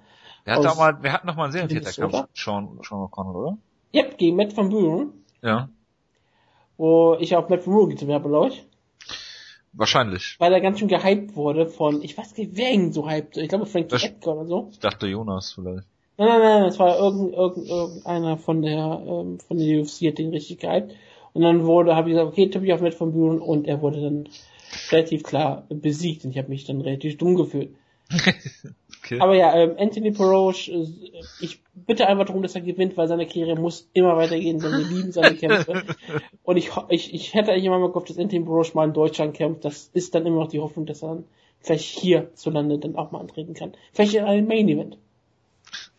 Anthony Peroche gegen äh, Stefan Pütz in seinen ähm, UFC-Debüt. Aber gibt's, gibt's nicht irgendwas Deutsches? Light Heavyweight mit Jonas Bildstein. Ich sage ja, Stefan Pütz in seinen Ja, Stefan Pütz, nein. Jonas Bildstein ist ja noch bereit für diese Karte. ja. ja, genau, stimmt ja. Ja, also Light Heavyweight Kämpfe äh, mit, mit, mit äh, Anthony Peroche, was gerade schon gesagt, ist relativ hoch platziert, 20 oder was laut Topology weltweit. Weltweit Nummer, Nummer 20, ja. Ja ja, also er reiht immer Sieg, Niederlage, Sieg, Niederlage aneinander jetzt. Er hat, es hat einen 5 und 2 Kampfrekord in der UFC, äh, im Light Heavyweight. Ja, genau. Hat drei Heavyweight-Kämpfe, hat die alle verloren. Und im Light Heavyweight, wie gesagt, äh, ist er 5 und 2, hat äh, eine dreisige Siegesserie sogar gehabt gegen Tom Blackledge, Cyril Diabate und Nick Penner. Was ich eigentlich nur gesagt habe, um Nick Penner zu sagen. Ja, der Name ist toll, ne? Ja, und... Gibt es den Eishockeyspieler Dustin Penner. es wird immer besser, ja. Hat äh, zwei Kämpfe dann gehabt, äh, diese beiden innerhalb von 21 Sekunden geführt, einmal in 7 Sekunden verloren, einmal in 14 Sekunden gewonnen. Also äh, sehr hervorragend. Äh, Anthony Peroche, er ist 143 Jahre alt. Er ähm, sieht auch aus, als wäre er 143 Jahre alt. Ähm, es ist schade, dass Joe Rogan nicht kommentiert und äh, äh, mit Anthony Peroche in der äh, Post-Fight-Interview dann äh, besprechen kann, wie er denn genau die Submission angesetzt hat und äh, auch alles von der Vorbereitung äh, ungefähr so äh, den Kampf äh, in die dreifache Länge zieht. Ähm, Kampf gegen Sean O'Connell. Sean O'Connell hat einen Sieg gegen Marvin Eastman im Jahr 2013, was sehr aussagekräftig ja, ist. Klar. Ähm, hat jetzt diesen Sieg gegen äh, Matt van Buren, ist aber auch, was man hier so lesen kann auf seinem Kampfrekord und das, was ich noch von ihm habe, auch kein sonderlich so guter Kämpfer. Äh, dass er für Anthony Peroche eine Gefahr sein könnte, ich hoffe hier, wir müssen fürs Hippo sein. Ist er ein Team Schlagkraft? Ist er ein Team Schlagkraft? Schade, warum ist er nicht ein Team Schlagkraft? Ich würde mich sehr wundern, wenn wir jetzt ihn jemals in den Schlag aufnehmen würde, weil sowas, würde, sowas wäre sowas, was ich nominieren würde. ja, aber ah, deswegen. Und deswegen würde ich immer vorschlagen, dass ihr das sowas nie annehmen würdet. Ich würde das auf Natürlich ein Team Schlagkraft. Oh, Entschuldigung. Siehst du, sag ich doch. ich bin, ich bin einfach so überrascht davon, dass, ähm, weil Helmut darüber reden wir eigentlich nie. Und dass ich sowas, ich würde, ich, sowas ist absolut, was ich nominieren würde. Ja ich sagte, ich mag, ich mag Hippo total gerne, deswegen freut mich das aktuell richtig stark, dass er in dem Schlagkraft ist. Und er wird diesen Kampf deswegen auch absolut gewinnen. Klar, ohne jeden Zweifel. Anthony Peroche, all the way. Ich habe den mal noch bei Topology bemüht. Ja. Denn ich will mal, nur um, um mal ähm, Sean O'Connell The Real OC einzurahmen, er ist Nummer 34 weltweit. Ja. Nummer 33 ist Dan Henderson. Nummer 31 ist Corey Beasting 25-8 Anderson. Und weißt du, wer einen Platz unter Corey Beasting 25-8 ist? Im Light Heavyweight? Ja. Jonas Bildstein. Nein, Nikita Krylov. Nikita, Krylov, Krylov gegen Anthony unter, Brooks. Das wäre doch geil in Deutschland. Ja klar, aber ich meine nur, Nikita Krylov unter Corey Anderson gerankt. Ja. Das, das freut dich doch bestimmt. Das ist äh, indiskutabel äh, schlecht. Robert Drysdale, Team Schlagkraft auf 47. Robert Drysdale ist auch ein Team, ah, die Team Schlagkraft Light Heavyweights. Deswegen habe ich es immer wieder ja. verdrängt, dass wir... Vorragend. Aber ich wusste, dass wir Robert Drysdale Team Schlagkraft waren. Bei Anthony Brosch habe ich gedacht, das, das, das habe ich bestimmt nominiert, aber ich dachte, das kam nicht durch. Natürlich kam das durch. Ich habe das, ich habe mich auf jeden Fall dafür eingesetzt. Da bin ich mir ziemlich sicher. Okay. Ja, dann. Estergaard. Ja, äh, Jake Matthews gegen James Wick haben wir schon besprochen. Hatsuyoki kämpft gegen Dan Hooker, auch ein sehr hervorragender Name. Das Hatsuyoki auch in der UFC ist auch wieder faszinierend. Aber hat, hat er jetzt einen Kampf gewonnen, ja, ne? Hatsuyoki? Ja. Letzten Kampf hatte er, kann ich dir jetzt sagen, hatte er verloren gegen Charles Oliveira. Mit, ach stimmt, mit dem Anaconda Choke, ja. War, war die fünfte, äh, fünftbeste MA Submission des Jahres 2014. Hervorragend. Nummer 26 bester MA Kampf des Jahres. Hervorragend. Daniel Hooker ist Nummer 111 weltweit. Danke. ah, da sind jetzt aus die Fakten raus. Nein, ich, es kann gerne immer so weitergehen. ja, ich denke, dass Hatsuyuki hier gewinnen wird. Ich hoffe es. Er, er wird seinen Title Run noch starten. Nicht. Aber, ja. Ich sag, Hatsuyuki gewinnt hier gegen Danuka. Es gibt sogar Aber einige... wenn ich auf Yoki tippe, dann verliert er eigentlich immer. Ist egal. Dann wird halt Sendung können. Damit wir ein bisschen nochmal kurz auf die Sendung eingehen können. Ähm, es gibt sogar noch durchaus interessante Kämpfe auf der Karte. Ich, ich freue mich sehr, dass den Endos zurück ist. Den habe ich mal sehr gehypt. Dann hat er sich ja diese äh, Verletzung gegen Clint Hester Kampf äh, zugefügt und dann wurde er von Sam Melbourne ausgenockt, was mich damals sehr überrascht hat und sehr viele andere Leute auch. Ich halte trotzdem noch relativ von den Andrews. Er kämpft gegen Brad Scott, ein ähm, Briten, der bisher in seinen UFC-Kämpfen 1 und 2 ist, hat, hat eine Niederlage gegen Robert Whittaker beispielsweise, aber auch einen Sieg gegen Michael Kuiper. Aber ich erwarte eigentlich, dass den hier seinen Sieg, Siege, Siegwillen wiederfinden wird und ihn ausnockt. Ja. Sam Elway, über den ich gerade gesprochen habe, Smiling Sam Elway natürlich, der dafür bekannt ist, dass er in die Heimatcamp Heimatländer von Gegnern geht, wie zum Beispiel den Andrews in Australien und ähm, Cesar Ferreira in Brasilien und die dann einfach brutal ausnockt. Er hat, Ceballos hat in der UFC bisher nur eine Niederlage, das gegen Team Schlag auf Tom Watson. Das ist keine, das ist keine Schande. Doch, doch, doch, doch, doch. Das ist keine Schande. Er heißt Smilen. Er hat immer dieses keine große, größere Schande als das. er hat immer dieses große glückliche Grinsen drauf, was großartig ist. Und jetzt kämpft er halt wieder in ein Heimatland des Kämpfers. Diesmal Dan Kelly aus Australien und er wird ihn wahrscheinlich brutal auslachen. Mir fällt gerade auf, dass Team Schlagkraft, egal wie lange wir es machen, immer wieder hervorragende Kämpfer hervorbringt.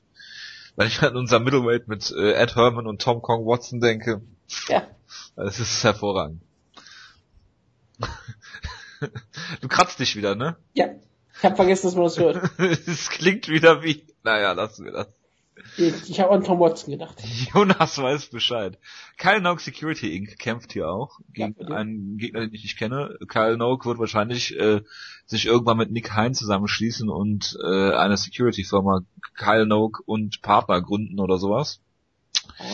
Und dann haben wir noch, Äh, Jonathan Webb ist ein New Jersey Kämpfer. ja, Ist die Nummer eins in New Jersey, im Welterweight.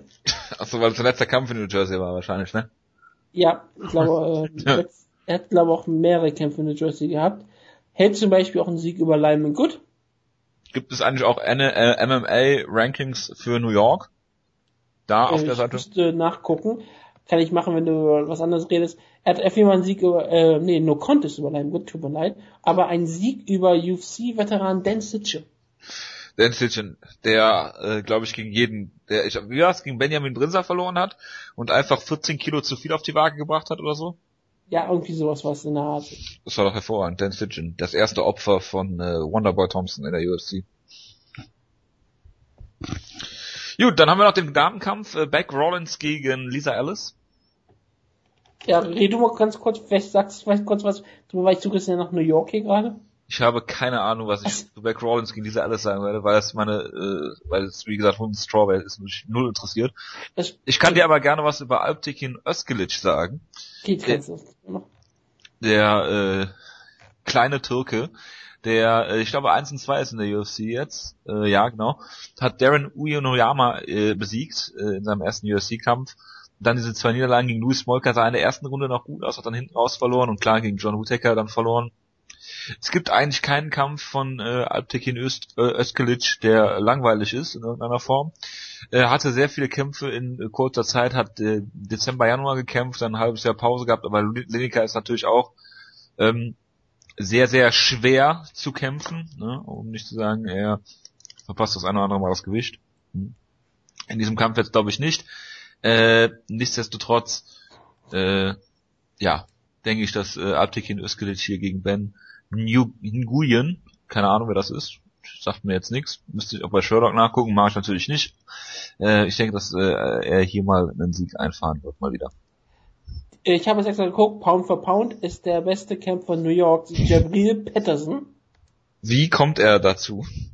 Er ist 4-0 und sein letzter Kampf war in Pennsylvania und hat er Dustin Wentz besiegt. Und warum ist er dann an- in New York Nummer eins? Weil er vorher die Kämpfe halt im Staat New York gehabt hat. Du weißt, dass äh, MMA in New York verboten ist? Im, nicht im Staat New York, glaube ich, soweit ich weiß. Sicher? Ich, oder, Doch, es ist im ich dachte- New York ist MMA verboten, Ich komplett. dachte, es geht um die New Yorker Stadt. Nein, nein, es geht um den Staat. Ist, weil früher hat's ja Shows in Buffalo gegeben. Ist das so? Ich dachte, es wäre im ganzen früher, also UFC hat früher Shows in Buffalo gemacht, aber es kann durch, ich glaube, danach wurde es verboten. Das könnte jetzt der Fall sein. Ich überlege gerade, wie es nochmal war. Ich glaube, UFC hat einige Shows in Buffalo gemacht, dann wollte eine Ri- Rivalitätspromotion in, in Madison äh, Square Garden machen, genau. Und dann wurde es verboten. Genau so war es der Fall. Es ist aktuell verboten, aber es gibt eine große Amateurszene und die Nummer eins in Amateur äh, Pound for Pound Rankings ist, warte, äh, Jabril Patterson auch. Der, ist, der ist da, der New Yorker. warte, das, das war, Entschuldigung, der hat einfach umgesprungen auf Amateur, aber es gibt kein Amateur Pound for Pound Ranking. Okay, Tut mir leid. das macht gar nichts. Kyle Burns ist die Nummer eins im Middleweight Amateurbereich. Das, das freut mich sehr für den. Das ist erlaubt in irgendwie. Da gibt Amateur, ja. solche Kämpfe da. In New York. Dann müssen die doch einfach nur mit Kopfschutz antreten im Madison Square Garden. Ist doch super. Das wäre geil, ne? Ja. Das würde alle Probleme lösen. Also äh, Beck Rollins sollte ja eigentlich gegen Zoe Ham kämpfen, wo ich gedacht habe, Zoe Ham wird sie brutal verprügeln. Beck Rollins wird eine riesengroße Reaktion bekommen in ihrem Heimatland. Lisa Ellis, auch Australierin, ähm, es war die älteste Teilnehmerin, glaube ne, eine der ältesten Teilnehmerinnen der Staffel, nicht die älteste, auch mit 32 ähm, voll dabei, hat gegen Felice Herring letztes Mal, äh, letzte Mal verloren, per Armbar, verlegt gegen alle äh, größeren Namen, hat der einzige Sieg, den sie hatte, war in der schlechten Phase von Eiling Daly, hat sie Eiling Daly besiegt im Bellator. Ich erwarte aber eigentlich, dass, glaube ich, Beck Rollins leider den Kampf gewinnen wird. Hervorragend. Gut, und das war's, glaube ich, auch schon. Oder willst du noch über irgendwas reden hier auf der Karte? Ähm, eigentlich nicht. Nein. Hervorragend. Ja, lieber Wutke, dann äh, war's das für den MMA-Teil dieser Sendung. Ja. Wie Reden wir über... Bitte was? Wie lange ging die Sendung jetzt? Eine Stunde äh, oder so? Eineinviertel Stunde, würde ich sagen. Oh, super. Es geht ja noch. Das ist ja für uns eine Kurzausgabe. Schon. Ja, das, der Jonas. Der Jonas ist äh, der Grund. Würde ich was sagen. Der redet einfach pausenlos. Ja. Ja, äh, Mayweather gegen Pacquiao war gestern. Äh, Nachteil, Nachteil, Nachteil, Nachteil, Nachteil, Nachteil, so. Nachteil. Wir machen einen extra Nachteil dafür. Ich nenne es einfach so. Ach so. Weil sonst müssten wir uns ja verabschieden. Nein, musste nicht, aber wir werden es einfach mal so tun, als hätten wir uns verabschiedet, wir machen das professionell weiter. Wir werden keinen Schnitt, wir werden keinen Schnitt Nein, machen. Wir reden ich werde auch das jetzt hier nicht schneiden, sondern wir werden einfach weiter. Natürlich nicht, natürlich nicht. Ja, Pacquiao gegen äh, Mayweather. Ich habe gelesen, es soll eine 72 Millionen Dollar Gate gegeben haben. Ja, gab es auch. Was äh, ja völlig krank ist. Ich habe dazu eine Statistik, die muss ich gerade raussuchen. Kannst du kurz nochmal ein bisschen weitermachen? Ja, also ich habe ja ähm, ein Pay-Per-View gekauft, ich habe es bei Sky gesehen. Ich habe meine Wecker gestellt, nach 5 Uhr. Ähm, und äh, habe dann bis 7 Uhr den Kampf dann irgendwie geguckt, hat sich noch ein bisschen verschoben, ich glaube, weil die Boxer relativ spät in der Halle angekommen sind. Was ähm, Showtime gesagt hat, es lag an den Sendeboxen okay. von den Pay-Per-View-Anbietern. Ja, das haben sie bei Sky später auch gesagt, dass irgendwie einige Kabelanbieter äh, kein Komplett Bild kaputt hätten. gegangen sind. Ja. Ja, und äh, ja, wie dem auch sei, also bei Bloody Elbow schon irgendwie, dass sich verschoben hat wegen wegen irgendwie später Ankunft, wie auch dem. Äh, wie dem auch sei, es war zuerst asynchron vom Ton her ähm, und daher habe ich schon äh, quasi angefangen, meine meine Sky Beschwerde E-Mail zu schreiben, so ungefähr und ähm, ja, ich habe es mit deutschem Ton geguckt, ich konnte mir Uli Wegner nicht entgehen lassen und es war hervorragend. Sie hatten erstmal das Expertenpanel von irgendwie äh, äh, sehr vielen Haspins, ja. Du hattest dann zum Beispiel einen äh, Graziano Rocchigiani, ja, der Sein zweiter Mayweather-Kampf im deutschen Fernsehen. Äh, ja, der erste war bei Daymax, ne? Ja, mit gegen Canelo Alvarez. War denn da, äh, der war dann aber äh, Color Commentator oder was, oder was? Ja, die haben ja die Show im, Studio da geguckt und man konnte ja immer sehen, sitzen, wie sie da ähm, wer war's denn, Harry Weber, was noch, der mit dem kommentiert hat, die da im Studio saßen und haben dann halt den Live-Feed vom ähm, Showtime sich angeguckt. Okay, gut. Das war ziemlich geil. Man hat sogar teilweise noch die Kommentatoren, die englischen Kommentatoren, Hervorragend. die amerikanischen Kommentatoren natürlich logisch, weißt du. Ähm, zum live Ronello hat's, hat's auch, hat's auch kommentiert, ne? Ich meine, äh, Mauro Ronello hat's auch für irgendwen kommentiert. Den englischen internationalen Feed. Ja, für die internationalen hat, haben die kommentiert. Genau. Ja, bitte, du wolltest was zum, zum Gate sagen. Zum Live-Gate sagen, 72 Millionen bei Mayweather Pacquiao. Das ist so viel wie, sie, wie die 27 letzten UFC Pay ja, ja, zusammen. zusammen. Ja, ja. Äh, Außer man muss ein paar rausnehmen. UFC 180, 79, 176 und 163 haben keine ähm, Angaben zu ihrem Live-Gate. Aber ähm, von 186 an bis zu 156. Das ist äh, völlig krank. Also das größte da drin von der UFC ist nehmen wir UFC 168, das sind 6 Millionen, was ja schon eine ganz schöne Menge ist. Ja, absolut. UFC 168, was war das? Ähm, ich schaue gerade kurz nach. Das ist natürlich Anderson Silver gegen Chris Whiteman 2. Und, Und Rousey, Rousey genau. Ähm, wie gibt es schon äh, Vermutungen, was die Pay-per-Views angeht? Nein. habe noch keine ähm, Sache gelesen. Knacken Sie die zwei Millionen? Ja, locker. Drei Millionen. Es, die Sache war ja eher, dass es sehr viele Anbieter gab, die sagten drei Millionen und es gab ja sehr viele Leute, die spekulieren, oh, wird es nicht vielleicht sogar eher vier Millionen? Und ja. da hat er irgendwie sowas wie, der Fenster hat dann gesagt, äh, das ist absolut absurd und, und viele Leute sagen auch, dass es, die, die sich mehr damit ausgesagt, das ist absolut vollkommen absurd, aber so um die drei Millionen könnte es sein. Es könnte aber da eine Enttäuschung geben. Es könnte auch unter diese äh, Sache fallen, weil sehr viele Leute natürlich das in Gruppen geschaut haben, sehr viel in Bars, sehr viel in anderen Kneipenartigen Dingen. Also du wirst wahrscheinlich eine viel niedrigere Quote haben, als viele manche Leute erwarten. Ähm, aber ähm, es wird der meistgesehene, jeder, der sich nur ansatzweise für ähm, Sport als solches, für den großen Sport interessiert in den USA, wird diesen Kampf gesehen haben. Und auch legal gesehen haben. Sei es bei irgendeinem Kumpel gewesen oder in irgendeiner Sportsbar. Oder irgendein Guters. Es gibt einen Featherweight-Boxer, der Nikolai Valuyev heißt. Warum denn nicht? Das ist doch ein ganz normaler Name. das ist hervorragend, ja. Ähm, ja, also es gab ja sogar in Deutschland Sportsbars, zum Beispiel hier im Rheinland, ich weiß nicht, ob es das weiter verbreitet auch noch gibt, Joe Champs. Die haben das mit 15 Euro Mindestverzehr, soweit ich das gehört habe, zumindest angeboten. Da kannst du ja auch die ähm, direkt bei Sky bestellen. Äh, wohl wahr, ja, aber dafür musst du erstmal Sky haben. Äh, wie dem auch sei. Hm, das ist richtig, du musst Sky. Ähm, die ARD hätte, glaube ich, um äh, eine Minute Mayweather gegen Pacquiao zu zeigen, 4000 Euro zahlen müssen oder sowas. Ich gesehen, ich fand das lustig. Also ich, ich habe es gehört. Eine Freundin hatte mir das geschickt. Ich finde es, ich finde es absolut, absolut krank. Äh, viele Bars, also es ging in die Fünftausende von Dollar, äh, die sie zahlen mussten in den USA, um das, das, überhaupt zeigen zu dürfen. Buffalo Wild Wings zum Beispiel, diese Kette äh, hat es äh, dann nicht gezeigt. Also ähm, alles mit Mindestverzehr, damit es sich überhaupt lohnt, ja. Also äh, es ist es ist abartig. Die, die Pay-per-view-Preise 120 US-Dollar, ähm, sehr sehr viele Vorschusslorbeeren.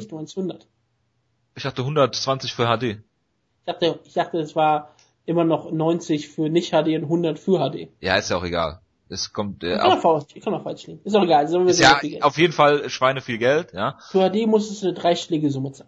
Ja, das auf jeden Fall. Äh, und äh, hat der, der also ich habe viel gelesen über den Kampf. Ähm, ich muss erstmal zur, zur Präsentation von Sky sagen, viele Leute haben gesagt, Uli Wegner, nimm ihm den Johnny Walker weg, ja. Ähm, ich ja, hatte noch viel mehr.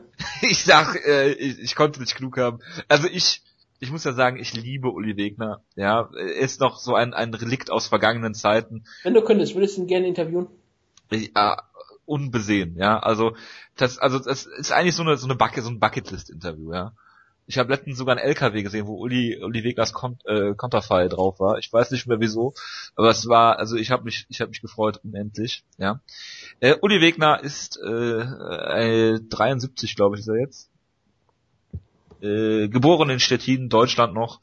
Äh, er hat in den 60er Jahren angefangen zu boxen. Ähm, hat natürlich beide beide Boxer falsch ausgesprochen, ja. Mary Weather gegen Pacquiao, also es, es war es, hervorragend. Ich habe es so abgefeiert, er hat einmal laut ins Mikrofon gesäuft und er war, glaube ich, äh, wenn man denkt, dass Joe Rogan parteiisch ist, dann hat man noch nicht Uli Wegner gehört. Er war absoluter äh, Manny Pacquiao Home äh, Fanboy, ja, also in, in einer mit einem äh, mit einer Passion für diesen äh, Kämpfer, es war hervorragend. Er hat einmal laut ins Mikrofon geseufzt irgendwann, weil Pacquiao ziemlich oft die Deckung getroffen hat. Ich glaube, es war in der vierten Runde. Ähm, und hat dann auch einfach nur angefangen. Es war ihm scheißegal, dass er bei Sky on Air war. Er hat einfach gecoacht, ja. Er hat, er hat äh, dranbleiben gerufen. Er hat gerufen und nochmal. Er hat, er hat nicht so offen gerufen. Äh, ich habe es extra, ich habe es mir hier aufgeschrieben, beziehungsweise ich äh, gucke einfach nur in mein WhatsApp-Protokoll von einem Kumpel, dem ich das geschrieben habe diese Nacht. Dann hat er geschrieben, schön geschlossen bleiben und so weiter. Ähm, so. Am Ende hieß es dann bei Uli Wegner, Mayweather kann nie gewonnen haben. Natürlich. Ja. Dann hat Vollfuß einmal bei den englischen Kommentatorenkollegen nachgefragt. Die haben Mayweather vorne gehabt, dann ist Uli Wegner, der ist vom, komplett vom Glauben abgefallen. Ich glaube, der hat sich nachher in seinem Hotelzimmer noch erhängt. Also es ist, äh, er konnte überhaupt nicht verstehen, wie Floyd Mayweather diesen Kampf gewonnen haben kann. Und äh, also ja, es war es war hervorragend die Präsentation von Sky nachher ähm, äh, kam dann noch die Expertenrunde, da haben Arthur Abraham und Marco Hook äh, Uni Wegner widersprochen und hatten den Kampf bei Mayweather. Das gibt natürlich harte Trainingssessions dann nachher, äh, äh wenn, wieder zurück, wenn er wieder zurück ist in Deutschland. Aber das ist ja kein. Was hat Rocky Gianni gesagt? Rocky Gianni hat mehrfach eingängig wiederholt, dass er den Kampf scheiße fand. Ähm, auch die Argumentation von äh, einem äh, mir unbekannten äh, Kommentator äh, vergangener Zeiten, äh, dass man, dass im Boxen ja darum geht, möglichst wenig Schaden zu nehmen und den Kampf zu gewinnen, entgegnete Graziano Rocchigiani auch mit den Worten, der Kampf war scheiße. Ähm, und dann, äh, ich glaube, ich gebe das sinngemäß wieder, wenn man so eine große Fresse hat, dann muss man auch liefern. Und ja, das hat Mayweather nicht gemacht. Äh, ich meine, wer, ich weiß, ich weiß nicht, ob diese Leute überhaupt schon mal Mayweather-Kämpfe gesehen hatten. Ähm, ich vermute eher nicht. Das sieht man auch an den ganzen Kommentaren von. Gut, Graziano Rocchigiani hat ja mal einen Mayweather-Kampf gesehen. Ja, ja, aber ich glaube, ich weiß nicht, ob der Rest so groß. Ich meine, das sind alles professionelle Boxer. Die schauen sich doch nicht, nicht Floyd Mayweather an. Ja, aber pass auf, ich muss Uli Wegner zitieren. Er war mit Marco Hook oder mit Arthur Abraham, das weiß ich nicht, auch mal bei einem Mayweather-Kampf in in äh, in Las Vegas. Und zwar hat Uli Wegner gesagt in 1911. das, das, das, das, das ist logisch. also, äh, ja. Aber so einen Fehler macht man auch mal, das ist ähm, recht normal, das ist heutzutage noch richtig. Ja, aber das Uli Weg, er könnte 1911 dabei gewesen sein. Klar, logisch, das, das also, wird ihn das nicht aufschlagen. Nee, nee, klar. Nee, aber äh, ja, so, so viel zur, zur Präsentation von Sky. Die war bestimmt äh, alles sehr unterhaltsam. Ja. Aber das, das müsste man dazu glaube ich auch nichts sagen, ne? Ja. Aber was sagst du zum Kampf? Äh, soll ich weitermachen? Ja, also du bist ganz gut so im Flow. Ja, also Mayweather hat die erste Runde klar gewonnen. Bei der zweiten Runde ähm, äh, gab es dann, die war relativ offen. Das ist die Runde, wo sich viele, was heißt streiten in Anführungsstrichen. Äh, war eine enge Runde. Du kannst sie im Prinzip beiden geben. Dritte Runde war wieder eine Mayweather-Runde. Die vierte Runde war, glaube ich, die klarste Pacquiao-Runde äh, mit der sechsten zusammen und äh, ja, also ich meine, was hat Floyd Mayweather gemacht? Das, was man von ihm kennt, er hat super defensives Boxen, er hat, er hat den besten äh, Jab im Business wahrscheinlich, ja. Äh, er er ähm, ist also den besten Jab im Boxen natürlich den besten Jab im Business hat natürlich Conor McGregor natürlich natürlich und gegen den hätte äh, Floyd Mayweather natürlich auch keine Chance äh, wie dem wie dem auch sei also ähm, ja, äh, es gab dann diese Szenen, also äh, relativ oft, was was mich gewundert hat, ist, dass äh, Manny Pacquiao ihn an den Seilen stellen konnte. Was hat er gemacht? Er hat wild drauf eingeschlagen. Also er hat, glaube ich, ähm, der, die einzige Möglichkeit, wie er hier so den Kampf gewinnen hätte können, ist, wenn er ihm die Deckung kaputt geschlagen hätte, also irgendwie einen Arm gebrochen hätte, was mit diesen gepolsterten Boxhandschuhen dann doch ein bisschen schwerer ist. Ähm, ist äh, hin und wieder zum Körper durchgekommen, aber hat es viel zu selten versucht. Ich meine, du hast gesehen, ähm, selbst wenn, wenn äh, Floyd Mayweather an den Seilen stand, konnte er seine komplette Körperfläche durch seine Deckung abdecken. Er hatte natürlich auch äh, Reichweitenvorteile, das ist ganz ohne Frage. Ähm, und ich glaube, von über 400 versuchten Schlägen hat äh, Manny Pacquiao 81 gewonnen. Ja, ob er die bessere... Er hat weniger getroffen, getroffen als Floyd Ja, ja. Äh, genau, und Mayweather hat halt diese, diese Jabs, die er immer mal wieder zeigt. Er, er zeigt auch die Schlaghand ohne, ohne jede, ähm, jede, jede Führungshand zum Teil, trifft dann immer, hat sehr, sehr präzises Striking. Äh, es ist, es ist wunderbar. Also es ist, es ist wirklich, wirklich schön zu sehen. Ähm, äh, ästhetisch, ja, aber ähm, die Frage ist halt, ist das hat dieser Kampf das ähm, gehalten, was man sich davon versprochen hat? Ich sag ja. Mhm. Ich habe kein, ich habe keinen KO erwartet, ja. Ich habe nicht erwartet, ähm, dass, dass, dass Pacquiao ihm irgendwie gefährlich werden kann. Und da bin ich schon überrascht worden, weil er ihn mehrfach clean getroffen hat. Ja, das, das will ich gar nicht leugnen. Ja. Ähm, und das ist halt auch das, was Uni Wegner so bewertet. Die klareren Treffer hatte vielleicht äh, äh, Manny Pacquiao. Er, er hat auf jeden Fall das größere Volume gehabt, aber er hat halt viel weniger getroffen. Er hat halt viele Fahrkarten geschlagen. Und äh, ich will jetzt nicht Leonard Garcia-esk sagen, ne? das wäre jetzt wirklich übertrieben und auch Beleidigung, glaube ich. Ja. Aber ähm, nein, er, er hat er hat viel geschlagen, das will ich gar nicht abstreiten, aber es, er ist er ist nicht er, er hat nicht Rhythmus nicht. Genau. Genau, also er hat nicht genug getroffen vor allem. Also er hat auch nicht genug geschlagen. Das war ja eigentlich seine Taktik. Alle haben ganz klar gesagt, Pacquiao muss doppelt, dreifach so viel schlagen schon alleine, um, ähm, um vor Mayweather gefaced werden und hätte am Ende genauso, fast Fall. genauso viele Schläge gezeigt. Ja. Und getroffen hat er sogar noch weniger. Das ist ja, ich meine, er hat insgesamt, natürlich hat er mehr Schläge gezeigt als, äh, als Mayweather, logisch, das war jetzt sowieso zu erwarten, aber dass er sogar noch weniger getroffen hat, wenn man nicht nur auf die Prozente guckt, wo er sogar unter 18, bei 18 Ja, ja, Prozent das war's, lag. Er hat sogar auch ähm, ähm, richtig gesehen nicht mehr getroffen als Floyd. Und das ist halt unglaublich, wenn man darüber nachdenkt. Zahlen, ja. es, es, es, es, ist, es ist unglaublich, was man also lesen konnte. So den Kampf, das war auch manchmal relativ spannend, so manchmal einfach so Nach Nachrichtenseiten darüber lesen, äh, lesen zu sehen, die sich normalerweise damit nicht beschäftigen. So Spiegel Online, der sehr viele Artikel darüber geschrieben. Ähm, einer davon, der den Kampf beschreibt, hat sogar ganz klar gesagt, dass Floyd Mayweather lange brauchte, um in den Kampf zu kommen und die ersten vier Runden man locker an Pacquiao geben müsste.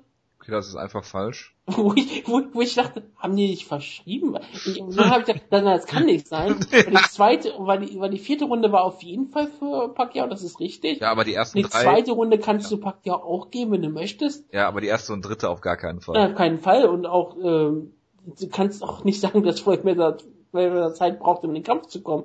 Es ist eher so, dass äh, Pacquiao erst richtig Ja, ja, in der genau. vierten, sechsten Runde mal was gezeigt hat. Und auch er hat auch auf allen Punkt, äh, auf zwei Punktrichterkarten die neunte und die zehnte bekommen.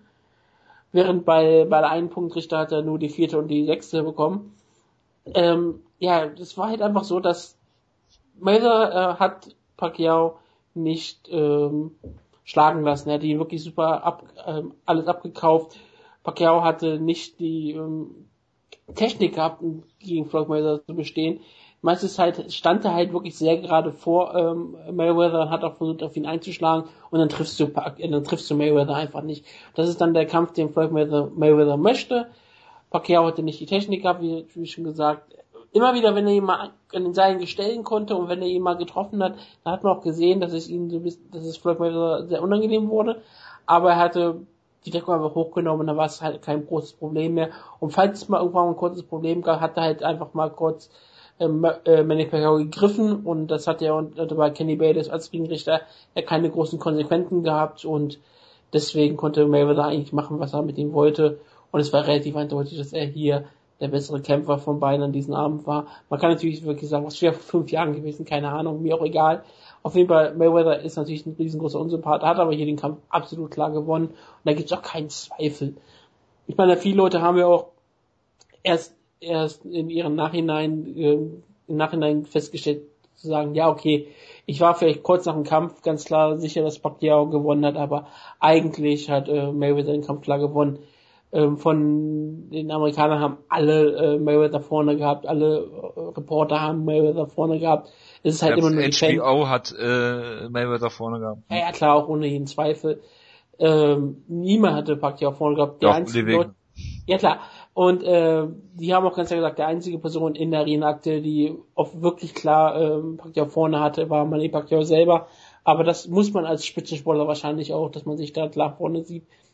Sonst hat man, glaube ich, auch ein Problem mit seinem Selbst Selbstbewusstsein. Aber hier, ganz klarer Sieg für Mayweather. Es war halt das, was, was man versprochen bekommen hat. Aber das wurde auch vorher gesagt, dass egal was kommt, den Hype kann's, kann dieser Kampf nie einhalten. Grundsätzlich nicht. Da könnten die beiden auch den größten Boxkampf aller Zeiten liefern. Es wäre trotzdem immer noch Heckler gegen Hearns. gewesen. Ja, genau. Das haben sie genau auch erwähnt. Das, der, ich glaube, der Mann von HBO hat gesagt, es könnte Heckler gegen Hearns äh, times three sein und es wäre trotzdem noch nicht den Hype gerechtfertigt. Mhm. Weil es einfach, weil das, das war der größte Hype, den ich je miterlebt habe für so einen Kampf dieser Art und Weise. Es war unfassbar promotet. Es war, wie gesagt, es ging ja hier als allen Leuten nur auf den Keks und ich meine, es ist ein Jahrhundertkampf von der Klitschko, das geht natürlich nicht. Ja gut, Und- das ist aber, wenn man, wenn man halt vorher einen äh, Tyson Fury Kampf äh, gegen irgendeinen unbekannten Deutschen der so, Hammer. genau, Christian Hammer auch so promotet, dann ist klar, dass die Leute auf den Das Sack ist das Riesenproblem. Ich glaube, das hat Sky ja am Ende auch ein bisschen bereut. Ja, das ist halt, das ist halt äh, genau so ein Problem wie äh, die UFC hat, wenn sie äh, in einem Satz John Jones und Mighty Mouse als den besten Kämpfer aller Zeiten sehen. Ähm, es, Ja, ist irgendwann- einfach unglaubwürdig und äh, ist es das, das, unglaubwürdig das und wird es geht diesem Fans auf den Keks. ja und es wird diesem Kampf einfach nicht gerecht, weil dieser Kampf leidet äh, auf jeden Fall in Deutschland der öffentlichen Wahrnehmung darunter, ähm, dass dass äh, diese diese Überpromotion hier passiert, beziehungsweise die Leute die äh, die Kämpfer nicht kennen und obwohl es ein Jahrhundertkampf ist, nimmt es niemand so wahr, weil genau Tyson Fury auch so so äh, äh, promoted wurde. Ja, und das ist halt einfach, das ist halt einfach schade. Und das macht es halt noch schwerer, äh, das, das irgendwie, äh, ja, so zu sehen, dann. Den, den wirklichen Stellenwert des Kampfes, ne? Es war auf jeden Fall wirklich so, dass es den Stellenwert nicht gerecht wurde. Aber ja, es, ähm, was will Sky machen? Und am Ende war es bestimmt eine gute Sache für Sky, sowas auch zu bringen. Das und weil sie es ganz klar häufiger machen werden. Die haben ja scheinbar fixes Box-Team und vielleicht werden sie weiter, weit, weiterhin große Kämpfe sich verpflichten, was bestimmt viele Leute in Deutschland sehr aufregen, weil sie dann weiterhin Geld für bezahlen müssen. Aber naja. Also ich finde, ich habe das im äh, es hat äh, 20 Euro Frühbucher äh, und 30 Euro äh, äh, an der Tageskasse, hätte ich fast gesagt, gekostet. Ein Skandal, das wurde niemand bezahlt für Boxkämpfe Geld.